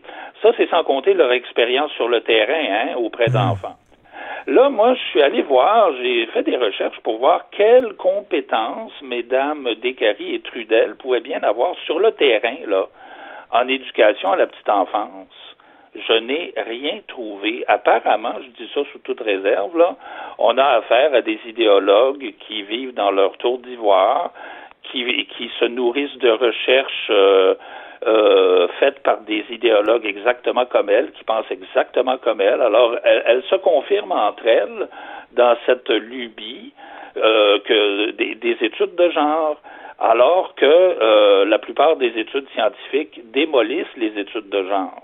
Mais ben oui, écoute, il y a même, euh, on en avait parlé, toi et moi, il y a même un chercheur, euh, un des chercheurs les plus connus euh, des études de genre, qui lui-même, finalement, s'est confessé, a avoué qu'il avait trafiqué certaines de ses études. Il avait dit, il n'y a aucun fondement scientifique à ce que j'ai dit pendant des années. Et écoute, Olivier, moi, j'ai trois enfants, un garçon et deux filles. Mon petit gars de 11 ans, là, quand il était tout jeune, quand il était vraiment très jeune enfant, il voyait un camion passer sa rue, puis il se mettait à trembler tellement il était excité. Il voyait le camion de pompiers, puis il tripait. Là. Il tripait ces camions. Je ne sais pas si c'est dans les gènes ou quoi, mais tu, tu parles, toi, d'une étude, justement, une étude sérieuse, scientifique, qui dit justement que c'est pas vrai que le choix des jouets, c'est nécessairement une construction sociale. C'est même le contraire. À, l'âge de 9, 9 mois, tu me concéderas qu'à cet âge-là, il n'y a pas grande construction sociale qui peuvent euh, euh, s'imprimer dans l'esprit des jeunes. À l'âge de 9 mois, on a fait des enquêtes, on a mis des enfants en présence de jouets genrés. Et on a constaté que les petits gars s'en vont, s'en vont vers les, les, les, jeux de construction, les petites filles s'en vont vers les poupées, puis ça pendant plusieurs années. Alors, euh, mais par contre, Madame Descaries ose dire dans la Gazette des femmes euh, de la Pravda là, du Conseil du statut de la femme, elle ose dire que le choix des jouets n'a rien à voir avec la biologie, alors que des études qui la contredisent carrément. Mais oui, alors là, là tu cites sur ton sur ton blog, tu cites un, texte qui est paru dans un web magazine et je vais en lire un extrait. Les chercheurs ont découvert que dès neuf mois, les bébés présentent une préférence pour les jouets associés à leur sexe. Ils sont arrivés à cette conclusion en observant le jeu libre de 101 bébés âgés entre 9 et 32 mois qui avaient accès à des jouets stéréotypés, c'est-à-dire des poupées, des toutous, des balles, des ensembles de cuisine, des voitures les garçons s'amusaient plus longtemps avec les jouets qui leur étaient destinés, c'est-à-dire la balle, alors que les filles jouaient davantage avec l'ensemble de cuisine. Là, il y a des féministes qui vont coller au plafond en écoutant ça. Mais là, tu dis que ça, c'est une recherche scientifique sérieuse. Cela dit, moi, que, des, que des jeunes filles jouent avec des Giant Joe puis que des garçons jouent avec des poupées, j'ai aucun mot du problème avec ça, là. Absolument, absolument. Moi, si ma fille avait voulu jouer avec des camions Tonka, je l'aurais laissé faire. Ben j'aurais dit, écoute, euh, c'est son goût. Si mon gars avait voulu suivre des cours de ballet, j'aurais dit, écoute, on va te financer. Là, si t'es intéressé par ça, on va t'encourager dans cette voie. Sauf que moi, mes enfants, ils sont aussi plates que les tiens, euh, Richard. mon, mon gars, là, il est vraiment gars. Il est en train de de suivre une cours, euh, un cours d'électromécanicien. Tu peux pas trouver plus gars que ça. Puis si tu le voyais, tu verrais à quel point il est gars. Quant à ma belle-fille, euh, c'est la féminité incarnée. Euh, toute jeune, elle passait deux heures devant son miroir à, se peigner les cheveux. Elle était très coquette. Et puis, c'est clair. Puis nous autres, on, on était. mais là, mais, il faut, il faut pas tomber dans, dans, l'inverse, Olivier. C'est ça C'est-à-dire que si, mettons, un garçon joue avec des camions Tonka, on va dire, ah, vraiment, c'est des jouets genrés. Mais si joue avec une poupée, on va applaudir en disant, ça, c'est un bon petit garçon parce qu'il joue avec des poupées. À un moment donné, si le petit gars, il veut jouer des camions Tonka, c'est bien de ses Christy d'affaires. Ben oui, ben oui. oui.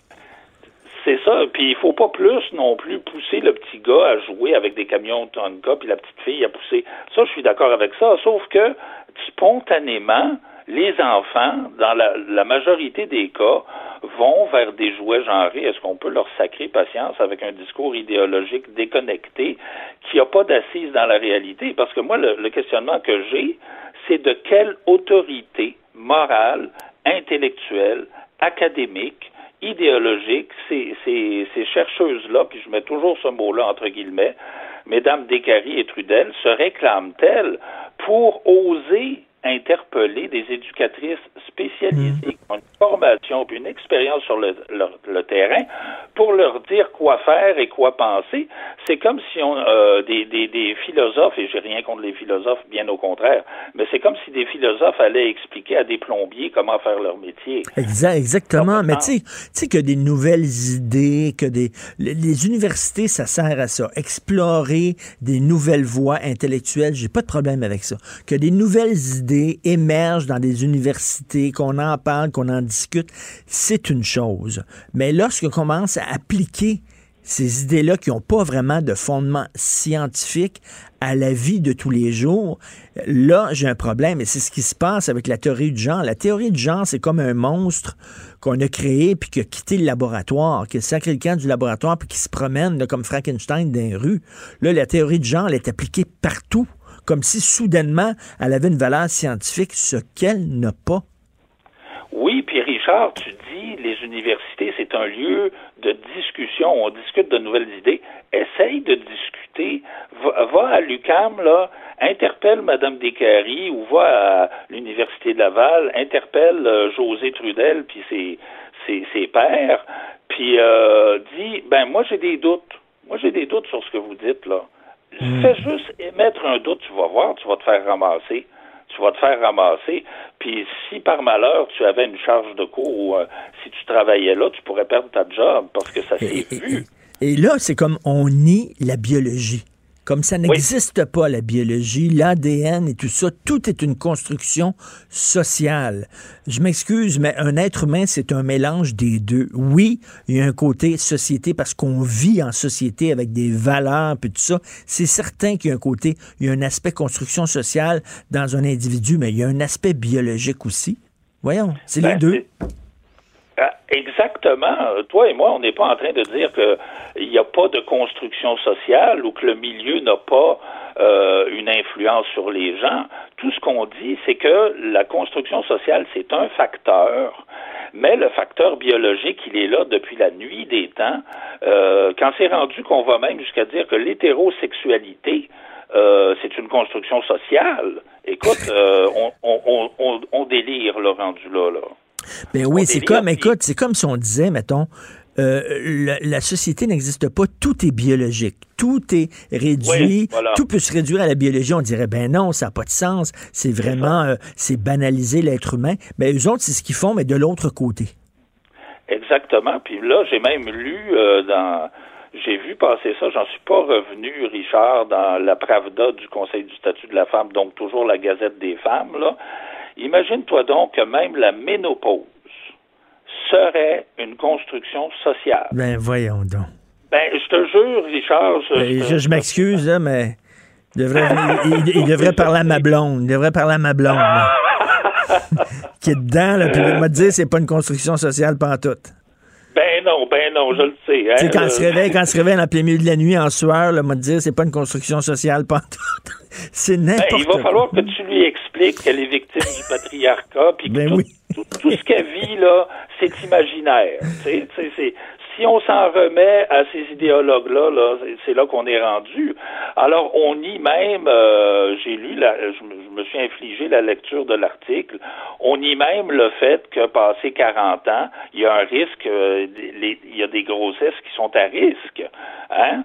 On, nie même cette réalité-là. On dit que ça, là, c'est des méchants idéologues qui mettent dans la tête des femmes, des méchants médecins, qui mettent dans la tête des femmes que c'est à risque. Imagine s'il y a des femmes assez naïves euh, pour écouter ça, pour en tenir compte, puis euh, dire, ben finalement, je pense que je vais essayer d'en avoir un, alors qu'elle aurait peut-être pas pris cette décision-là par prudence.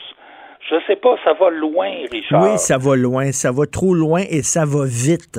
On est en train de changer des, des, choses qui touchent à nos valeurs fondamentales sans qu'il y ait eu de discussion auparavant, euh, sans qu'il y ait eu vraiment euh, une véritable recherche scientifique en disant, y a-t-il un fondement à cette théorie-là? Euh, ça va très vite. Heureusement, il y a des gens comme toi qui osent qui, même si tu peux te faire insulter, qui ose dire, ben, je m'excuse, donc peux-tu appuyer sur le frein un peu, là? Alors, euh, je conseille aux gens absolument de lire ton texte, Éducation non genrée. Des idéologues font la leçon à nos éducatrices. C'est très intéressant sur le site 104.com. Continue ton travail, Olivier. beaucoup. Merci. Continue le tien aussi, Richard. Au plaisir. Merci, salut. Pour nous rejoindre en studio, Studio à commercial cube.radio. Appelez ou textez 187 Cube Radio. 1877 827 2346. Politiquement incorrect. Denise qui est toujours encore au centre des discussions incroyables. Denise Bombardier, bonjour. Oui, bonjour. J'ai reçu un texte ce matin.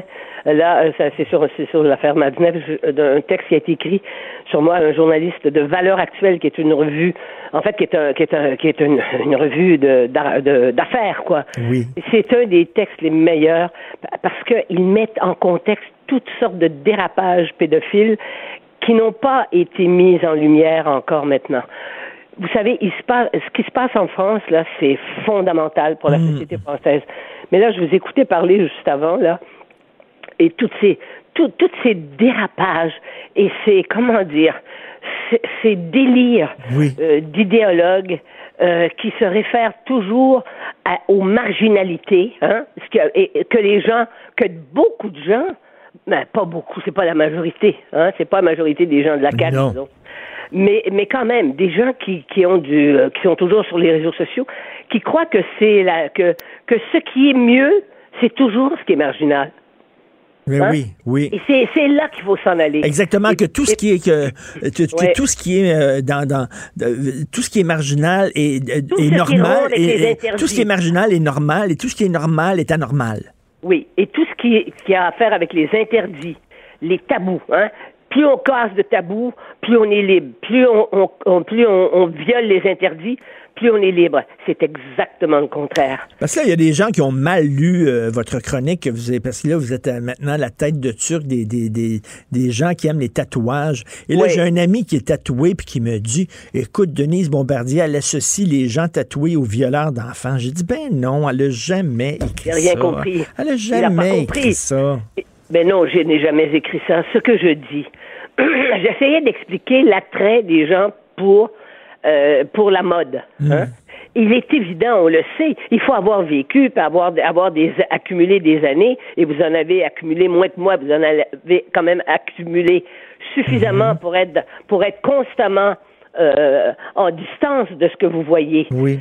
c'est que il y a- les gens ont ça a été une ça, ça a commencé par une mode on l'a pas vu venir avant c'était réservé aux voyous c'était réservé aux pirates hein, on s'entend bien euh, le tatouage et c'est d'abord réservé aux, aux, aux tribus primitives parce qu'on sait que chez les primitifs euh, des gens qui n'ont pas n'avaient pas accédé à, à ce qu'on appelle la culture euh, du, de moderne euh, que ces gens-là, euh, on pratique les tatouages. Hein? On altère le corps. Et ce que je voulais dire, c'est comment il se fait qu'à notre époque, avec ce qu'on sait, d'abord, on sacralise le corps, hein?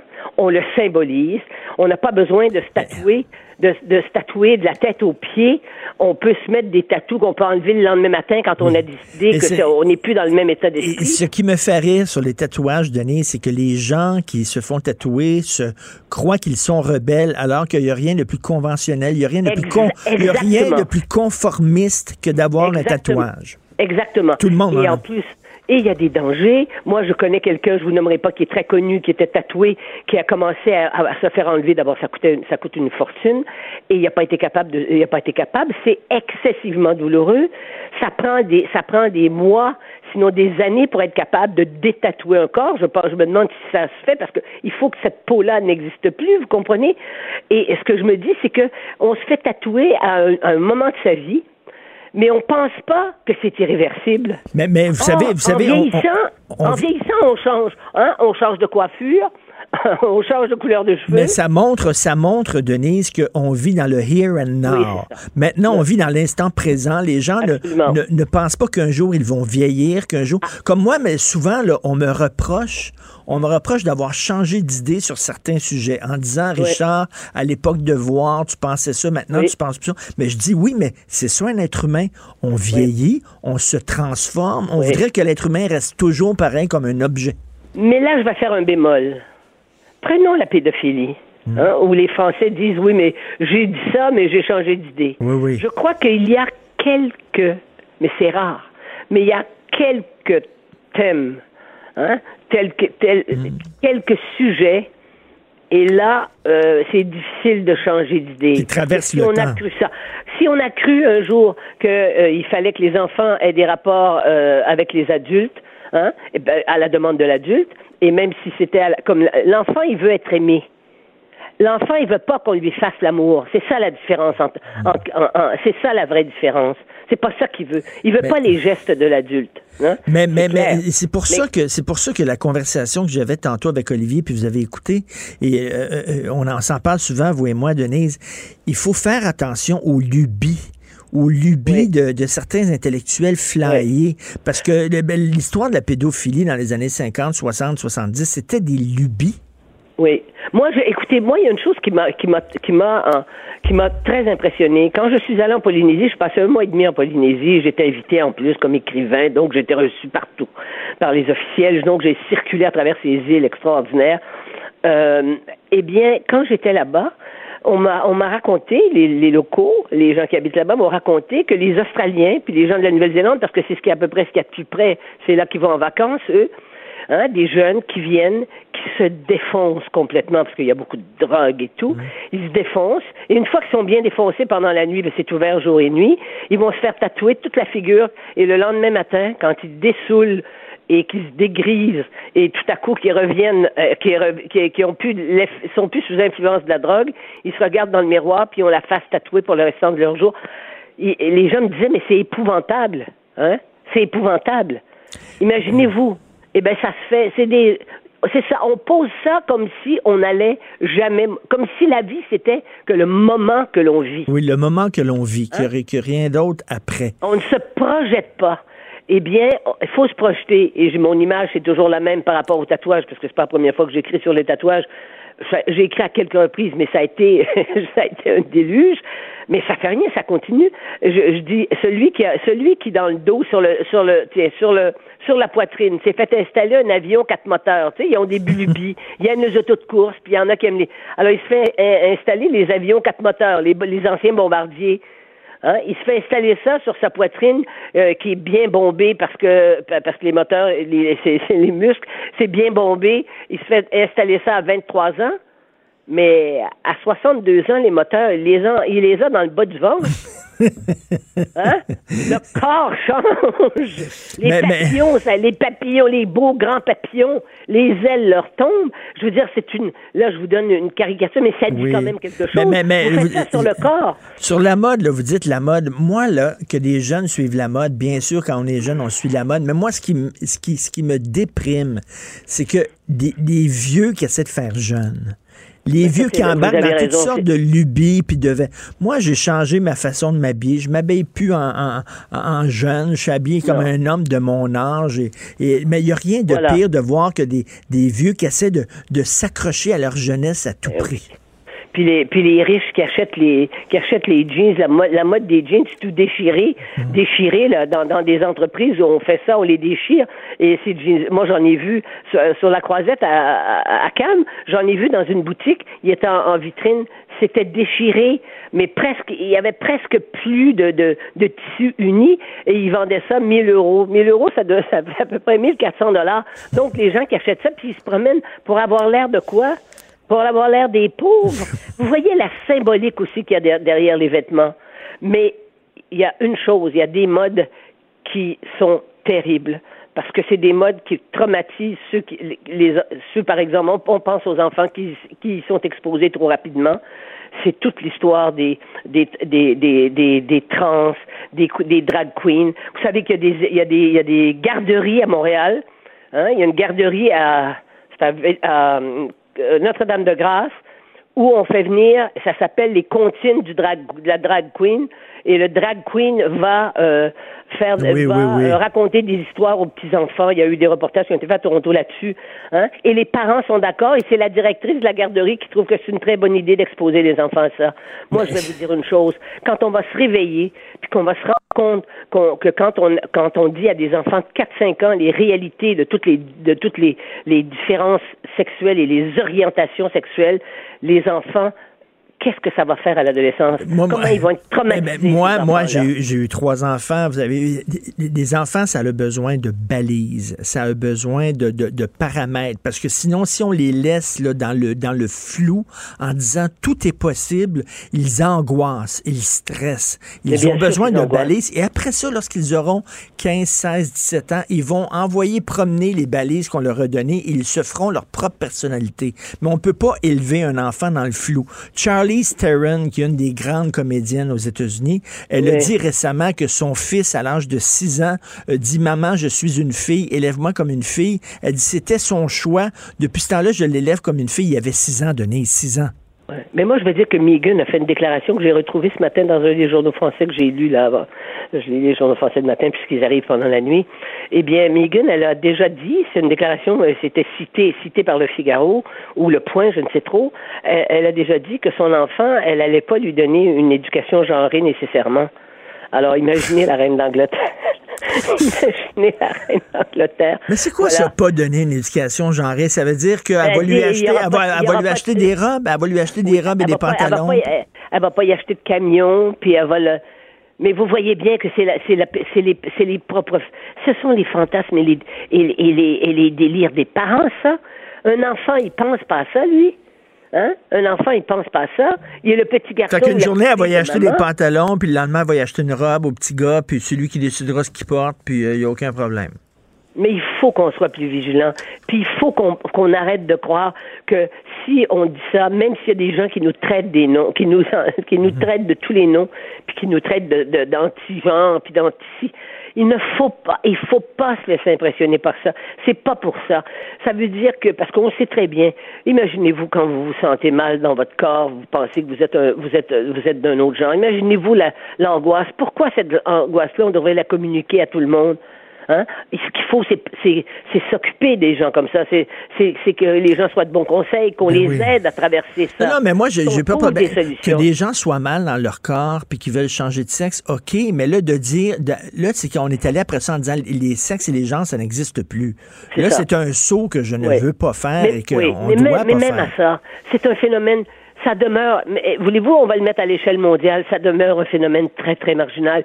On est gonflé de chiffres, mais personne n'a fait, personne n'a fait des études là-dessus. Comprenez-vous? C'est l'idéologie qui est là-dessus à partir de là. Et dans notre contexte actuel, justement, où tout est relatif, c'est l'idéologie du relativisme, c'est-à-dire Oui. que tout est égal à tout. Et le rôle de gens comme, comme nous et co- comme, comme vous, euh, Denise, c'est de ne pas de ne pas hurler avec les loups, de ne pas de ne pas être avec la meute, puis de penser à contre-courant, même si des fois, même si des fois c'est pas facile, puis même si on se fait on se fait rentrer dedans, euh, Oui, enfin. on n'a pas à faire ça de suivre les modes. Oui, c'est Mais, sûr. Vous savez, Denise, il y a des gens qui se font tatouer maintenant votre visage là, sur. euh, vous avez vu ça? là? Alors, écoutez, mon fils est arrivé avec ça hier, mais mon fils, il a un sens de l'humour très, très décapant. Alors, il m'a dit, maman, je vais te montrer, ça va être ton cadeau, c'est mon anniversaire en fin de semaine prochaine. Il dit, j'ai un cadeau pour toi la fin de semaine prochaine parce que j'ai reçu ça et je vais aller me faire... ça. Et là, j'ai dit, mais qu'est-ce que tu veux me montrer? Il a sorti son téléphone et il m'a montré ma figure. Mais j'ai pas compris. Ça, c'est des gens qui, c'est des gens qui m'apprécient ou des gens, ça, ça doit Il y a ça- des gens, des, gens, des gens qui sont furieux de ce que vous avez dit sur les tatouages, donc eux Ah, autres, en réaction, se font. ma- faut dire que ma figure est pas très jolie là-dessus. mais en plus de ça, bon, moi, je pensais que c'était un bras. Mon fils m'a dit non, c'est une cuisse. Mais en tout cas, c'est Mais incroyable. c'est gros, mais c'est gros, mais c'est fou. Mais oui. Ils sont allés se faire tatouer. Ils sont allés se faire tatouer. Écoute, alors vous voyez, on est dans le délire et il faut, il faut aider les gens, puis il faut s'aider soi-même à pas délirer. Tout à fait. Denise, dans deux mois, vous allez peut-être être dans une autre controverse, j'en suis sûr, ça n'arrête pas. Merci beaucoup, Denise Bombardier. D'accord, je vous Merci. embrasse. J'embrasse. Denise, salut. Pour nous rejoindre en studio, Studio à commercial cube.radio. Appelez ou textez 187 Cube Radio. 1877 827 2346. Politiquement incorrect. Alors, les vegans qui ont pris d'assaut le restaurant Joe Beef, euh, ils ont un front de bœuf, comme euh, j'écris dans ma chronique. Nous allons parler avec Thierry Darès, blogueur, chroniqueur et critique culinaire au Journal de Montréal, Journal de Québec et amateur de viande, Thierry? Oui, bonjour Richard. Salut. Euh, oui, effectivement, mais comme beaucoup de personnes, euh, j'ai fait aussi moi euh, mon chemin de croix, c'est-à-dire que j'ai réduit la consommation de viande euh, rouge et autres parce que c'est des protéines, un petit peu plus de protéines végétales. Il y a une conscience mondiale qui est quand même prise en compte et, et il faut effectivement être en prendre acte un petit peu puisque y aura une prise de conscience généralisée. 2020 sera l'année de la Terre. Alors comment on va la traiter, comment on va se traiter nous-mêmes, peut-être un petit peu mieux que que ce que les manifestants ont pu faire. moi, moi, Thierry, euh, Thierry, j'ai réduit, pas énorme, mais j'ai réduit un peu ma consommation de viande rouge, mais c'est pour des raisons médicales, c'est pour des raisons de santé, purement égoïstes. C'est pour moi parce que je veux vivre plus longtemps. C'est pas, je veux dire, c'est pas pour la planète que j'ai fait ça. Oui, mais en plus, il y a eu des études en fin 2019 euh, de spécialistes américains et canadiens qui ont aussi annoncé que finalement, les études euh, n'étaient peut-être pas aussi évidentes que ça et que la réduction des maladies cardiovasculaires dues à la viande rouge était peut-être que de 7 pour 1000. Donc voilà, là aussi, il y a encore une contradiction où il y a des choses aussi peut-être à réviser concernant la consommation de viande. Mais toujours est-il qu'on peut aussi le faire effectivement pour se faire du bien. Il y en a des gens qui ont un constat rapide et réel euh, spontanée sur une réduction de consommation de viande rouge ou de protéines animales, eh bien, euh, grand bien leur face. Mais, mais je crois que ça doit être une conscience qui doit être prise individuelle pour que ça puisse faire des petits éventuellement, comme on dit, et que euh, collectivement, après, il y a un réel changement. Mais les actions coup de poing comme ça, c'est-à-dire que les manifestants ont joué un tour de cochon aux clients par un froid de canard, c'est loin d'être des agneaux. Écoute, Thierry, toi, toi qui es allé travailler pour un reportage dans un ah, poulet frit Kentucky, là, dans, des, dans des restaurants de. C'est McDonald's. C'est ça, des, des, fast-food. On se demande pourquoi c'est pas ces restaurants-là qu'ils ont attaqués plutôt qu'attaquer un restaurant comme Joe Beef qui, justement, était quand même un peu plus responsable. Oui, enfin, euh, c'est vrai qu'il y a un double message, là, il y a un double standard, à la fois des artisans, commerçants, restaurateurs, euh, comme euh, David McMillan du Joe Beef, sont des gens qui ont une véritable conscience et à la fois locavore, environnementale, du bien-être animal, etc., et qui vont aussi traiter les produits justement parce qu'ils savent qu'il y a eu un décès, une mort animale, et donc on va le traiter de la meilleure des façons, versus euh, d'autres bannières alimentaires euh, de fast-food qui vont passer euh, les sabots, les cornes, les intestins, les foies et tout pour se faire du burger. J'exagère exprès pour pouvoir faire une caricature, mais c'est ça. Je, je, je crois qu'il y a, il y, a, il y, a, il y a quelque chose qui est un non-sens de, de s'attaquer à des artisans, euh, que ce soit des, des, agriculteurs ou des éleveurs de petites euh, entreprises familiales ou autres, comme ça a été le cas aussi en 2019 au Québec et en Europe, où des actions euh, coup de poing comme ça ont été euh, assénées à des gens qui gagnent leur vie et qui se démènent pour pouvoir vivre dans un environnement pas facile, alors qu'il y a des multinationales qui s'enrichissent euh, sur le, dos des consommateurs d'une manière plus ou moins fiable et honnête, mmh. et à ces gens-là, on ne dit rien. Donc là, il y a peut-être un message dichotomique et effectivement, moi, je suis beaucoup plus partisan euh, de, de prendre conscience du bien-être animal, euh, qu'il soit en élevage ou autre, qu'on va donner des conditions de vie, euh, sachant qu'on va leur prendre à un moment donné la vie, euh, qui soit justement dans, des, dans un environnement sanitaire et de, de bien-être plus avancé, que d'aller emmerder les gens pour tout et pour rien. Exactement. Tu sais, pour changer les habitudes des gens, tu as deux façons que tu peux utiliser. C'est-à-dire que tu peux avoir la carotte ou le bâton soit leur taper dessus, soit euh, les, attirer vers une autre façon de, faire. Et moi, je trouve que les meilleurs ambassadeurs pour le véganisme et pour euh, le végétarisme, ce sont les restaurateurs, justement, vegan et, végétariens, où il y a des restaurants maintenant incroyables à Montréal. Euh, moi, j'allais vraiment de reculons avant dans des restos végétariens. ma fille m'a amené dans des... Elle vegan, elle m'amène dans des restos vegan. C'est super, c'est savoureux, c'est excellent. Mais maintenant je vais de, moi-même. Eux, eux attirent les gens vers le végétarisme beaucoup plus que les militants qu'on a vus. Là. Oui, c'est ça, c'est le symbole de l'extrémisme, c'est-à-dire euh, soit on, on, on, fait peur, ou soit on a un autre message qui est la communication et, et, et les avantages du, de, du végétarisme. Euh, et, et, je crois que c'est ça. C'est c'est un deux modes de pensée totalement différents, qui sont deux extrêmes aux antipodes. Euh, celui de la peur, c'est-à-dire on va faire peur à tous ceux qui vont manger dans les restaurants qui vont servir de, de la protéine animale. Et puis ils auront tellement peur qu'ils vont plus y aller. Mais qu'est-ce que c'est que cette façon de faire? Non, je, au contraire, je pense que la promotion et les explications sont beaucoup plus profitables et porteuses d'avenir et de conscientisation plutôt que de la terreur et la peur. Ben, tout à fait. Euh, et c'est comme j'écris aujourd'hui, complètement euh, contre-productif. Hein. Euh, oui, et comme j'écris aujourd'hui dans, dans, dans, mon, dans ma chronique, c'est que si on arrête de manger des animaux, ben il y en aurait plus de cochons, il y en aurait plus. Pourquoi on continuerait ben à élever des poules et des cochons si on les mange pas?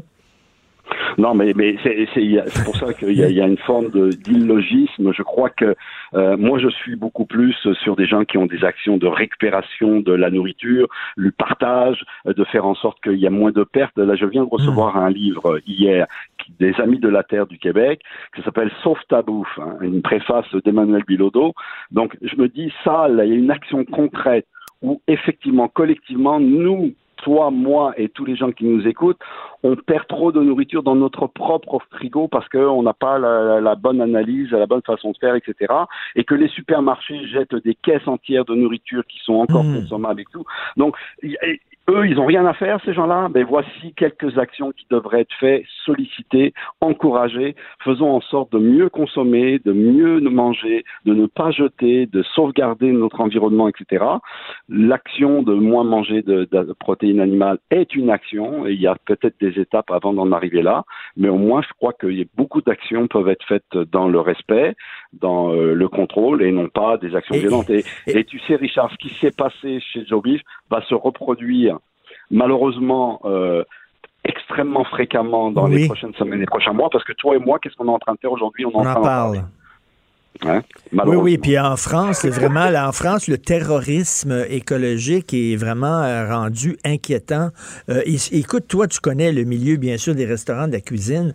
Euh, il y a beaucoup de jeunes chefs qui sont sensibilisés. C'est plus comme avant. Il y a plein de chefs maintenant qui font attention, qui font affaire avec des producteurs qui, oui, élèvent des, des, des animaux, mais de façon très responsable et respectueuse justement, je crois qu'il y a une véritable prise de conscience de ce que nous allons ingérer parce que là, on est en train de mettre euh, le, le, projecteur sur les protéines animales, mais je veux dire, ce qui est fait au niveau des céréales, avec les OGM, avec tout ça, euh, là aussi, il y a un débat qui est peut-être plus euh, euh contestable. quand on voit ce qui se passe au Brésil, où on va faire de la déforestation pour pouvoir faire de la production de céréales, de colza, et, et, et, etc., et, et de blé et de maïs, et qu'on va inonder le marché mondial au profit de la déforestation euh, euh, au Brésil. Bon, il y a, plein de choses condamnables. Alors moi, je pense que au contraire, si justement on revalorise la production biologique, si on revalorise le, euh, la production locale, le locavore, la proximité, qu'on se donne les moyens de faire des choses bien et tout, tout le monde va adhérer à, une meilleure santé, à une meilleure organisation alimentaire. Et en plus, on sait que dès que les gens ont une action je parle des producteurs ou les éleveurs, sur une action biologique, euh, locavore, etc., ils vont être mieux payés et tout le monde va être mieux aussi traité. Le consommateur va en prendre conscience. Il est déjà dans cette prise de conscience globale. Alors oui, euh, là en Europe actuellement, il y a les, lundis anti-viande. Hein. Donc euh, c'est les lundis sans viande. Donc, euh, il y avait à, oui. temps, dans, à ton époque, à toi et à moi, c'était les vendredis poissons. Hein, fallait manger le poisson à cause des, des, des, considérations religieuses. Maintenant, euh, c'est les lundis sans viande. Mais ça, c'est du lobbyiste aussi. Hein. Ben Ce sont des gens qui ont aussi des actions euh, coup de poing et qui veulent nous imposer une façon de faire. Moi, je veux m'imposer ma façon de faire, ben, tout à fait. de conscience. Et si je deviens végétarien, ce qui n'est pas impossible un jour, eh ben, je vais le faire crescendo. Je vais trouver avoir aussi des, des, des substituts euh, de proximité. Et, ça sera, ça sera un choix, ça sera un choix personnel et non parce qu'on te l'impose surtout. Merci beaucoup Thierry Darès, blogueur, chroniqueur, critique culinaire. Euh, bonne année et bon appétit. oui, bonne année, bon appétit Thierry. Merci. Jonathan, un mangeur de viande. Et moi, je me demandais, J'ai hâte de voir la première manifestation des véganes dans euh, la, je dis peut-être n'importe quoi, là, mais dans la savane africaine, euh, lorsque un guépard ou une bande de Oui. guépards auront euh, fait un gros snack de gazelles. je lisais les gazelles ont beaucoup d'argent avec les guépards, ils ont pas une bonne relation. Puis les guépards, ben ils veulent manger, puis c'est la chaîne alimentaire, puis ils se payent des snacks de gazelles. Euh, J'ai hâte de voir la première manifestation végane, moi, des gens qui disent que c'est- c'est dégueulasse. C'est dégueulasse de manger des gazelles. Euh, vous êtes fou, Red. Je m'excuse, là. Vous êtes fou, Red. Moi, je me mets à la place des, des- des pauvres clients du Joe Beef. Quand j'ai vu cette vidéo-là euh, ce week-end, Ben j'étais, j'étais enragé. Je suis content qu'on en parle. Je suis vraiment content parce qu'à un moment donné, il y a toujours des esprits de limite. Puis en plus, c'est contre- contre-efficace, là, tu sais. Là, c'est rendu, là, m'a dit, il y a une culture, là. C'est rendu, c'est une activité culturelle de manifester maintenant. C'est cool. Quand t'es jeune, il faut que tu manifestes, tu sais, euh, il faut que tu ailles voir des shows rock. Faut, ça fait partie maintenant de, de je sais pas, là, de, de- de- de- au lieu d'aller au cinéma, au lieu d'aller voir un show, tu vas manifester. C'est rendu cool. Est-ce que, Richard, on, on- et- et- tu m'as sûrement souvent entendu parler euh, de, de l'importance du poids des mots. Là. Tu sais, je fais attention lorsqu'on utilise des mots qui sont sensibles, là, comme racisme ou des trucs de même, mais est-ce qu'il va falloir qu'on commence à parler d'un genre de, de terrorisme alimentaire? là? Parce que moi, je souvent dans des cas comme celui-là, je pense aux pauvres personnes qui étaient assis dans le restaurant au Joe Beef. Là.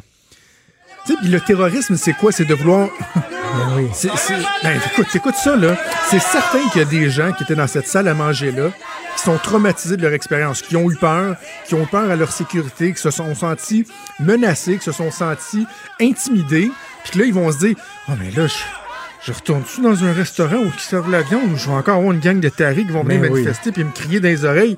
Hey, c'est quoi cette idée-là? On peut-tu vivre dans une espèce de, de, de- société où on est libre de manger ce qu'on veut Non, sans eux ait autres- une bande autres- de taris non, qui viennent te crier dans les oreilles Ouais. puis t'intimider? Eux autres veulent imposer leur valeur à tout le monde parce qu'eux autres, ils sont dans le bon chemin. C'est vraiment, c'est des curés, Christy. Tu sais, puis j'ai j'ai une collègue ici dans la salle des nouvelles de l'agence QMI qui est, qui est végane. Te dire à quel point qu'elle fait pas chier le monde avec ça, là. Elle, c'est un choix personnel, puis c'est des convictions. Puis si tu veux y en parler, elle va t'en parler, mais elle écœure pas les gens avec ça, puis elle est découragée quand elle voit des gens agir comme ça, parce qu'elle se rend bien compte que ça nuit à tous. Écoute, j'ai pensé à à, tous ceux et celles qui veulent manger comme ça. J'ai pensé à toi en parlant de bouffe il y a, que- il y a quelques jours. J'ai vu Ouais. que ta nutritionniste préférée avait fait la liste des meilleurs régimes alimentaires puis les pires, puis elle avait dit que le régime cétogène est un des pires. Ben là, ouais. Je- moi, j'ai j'ai absolument rien contre Isabelle Huot, puis j'ai trouvé ça un peu débile là, lorsqu'il y a des gens, des adeptes euh, du régime cétogène qui s'en étaient pris, euh, Ben oui. pris à elle. Mais en même temps, tu sais, je je pense que Mme Huot aussi est rendue avec une espèce de, de, de, de conflit euh, personnel envers ce, ce régime-là. là. Tu sais, Mm. Dans son jugement, est-ce qu'il n'y a pas des petits relents du fait qu'elle a été attaquée par les adeptes de, de ce régime-là? Parce que il y a de plus en plus d'études qui sont mises de l'avant par des scientifiques. Je te rappelle que le régime cétogène, ceux qui en font le plus la promotion, ce sont des médecins. J'ai rien contre les nutritionnistes, mais ce sont des Ben oui. médecins. C'est d'abord et avant tout utilisé à des fins médicales, notamment pour les gens qui font du diabète. Et euh, sans dire que c'est parfait, sans dire qu'on connaît tout de l'alimentation cétogène, moi, pour euh, pratiquer cette alimentation-là, ce, ce régime de vie-là depuis trois ans, j'en vois plus de, de- d'effets positifs que d'effets Ben oui, négatifs. en plus, tu sais, moi, je, suis- je suis tout le temps curieux, puis tu m'en parles, puis je, j'étais très intéressé, mais tu n'imposes pas ça à personne. Tu fais Ben, chier personne jamais. avec tes affaires, tu sais, de cette Ben non, jamais, Tu m'en parles quand je te pose des questions, mais C'est sinon... pas une religion, là. Tu sais, imagine-toi en fin de semaine, j'ai mangé une poutine au sacrilège. j'ai mangé une poutine à la fromagerie Victoria avec mes enfants. C'était c'est ça, tu seras pas, tu seras pas puni par euh, le dieu cétogène. Non, il n'y a, pas de, de, de Dieu cétogène. Alors, tu parles de quoi aujourd'hui? euh, Euh, je vais parler avec euh, Steven Slimovic de. Je sais jamais comment le prononcer. Nybrit, Canada? B'nai- Na- B'nai- B'nai ouais. Nybrit, tu as vu ça, l'article de la presse, un quartier à Saint-Jean-sur-Richelieu qui a encore des clauses qui datent de 60 ans qui dit que les terres n'ont pas le droit d'être vendues à des Juifs. Au Québec, là. Écoute, moi, ça me ferait des vieilles lois, là, tu sais, des vieilles lois obsolètes qui, qui sont encore, qui existent encore, là, tu. Absolument. Donc, euh, puis aussi, on va parler tout du phénomène de l'antisémitisme. Est-ce Ben que oui. vraiment il y a une, recru- une recrudescence? En tout cas, c'est ce que les chiffres tendent à démontrer Ah, euh, au bon, Canada. très bon. Et un autre sujet qui, je sais, va t'intéresser, adepte de sport que tu es. Quoique même si t'aimes pas le sport, dès qu'il est question de Roger Brulotte, tu rejoins Ah ben tout le oui. monde. Là, Tu Roger Brulotte est tellement euh, intéressant. Il va venir nous parler de, de ce scandale qui touche euh, les Astros de Houston, le, le DG et le gérant qui ont été congédiés hier. Un système de tricherie vraiment euh, bien élaboré, là, sophistiqué, quoique un peu rudimentaire. Il trichait? Oui, il trichait, il volait les signaux des équipes avec des caméras et retransmettait euh, au, au- mettons, leur, leur frappeur qui était au bâton, il retransmettait les signaux qui étaient donnés aux lanceurs. Non. Entre autres, une des techniques qu'il y avait en fessant sur un baril en métal. Il y a comme un cas, là, genre, ting, ting, ting, ça veut Oui. dire qu'il va t'envoyer une rapide. Euh, Ting, ting, ça va être une belle courbe. Et là, ils se sont rendus compte de ça et euh, ils ont été suspendus pendant un an, mais le propriétaire de l'équipe a dit non, moi je vais aller plus loin que ça. Je vais les congédier carrément. Donc, on va en parler avec euh, Oh, Roger wow. Boulotte. Ça va être pas mal, pas mal intéressant. C'est excellent. On va t'écouter, bien sûr, avec Maude. D'ailleurs, parlant de Maude, merci. Elle nous a donné un petit euh, coup de main ce matin parce que notre recherchiste Hugo était euh, dans le lit. Donc, merci à Oh. Maude, merci à Marie-Pierre, merci à Fred. On se reparle demain 8 h. Passez une excellente journée politiquement incorrecte.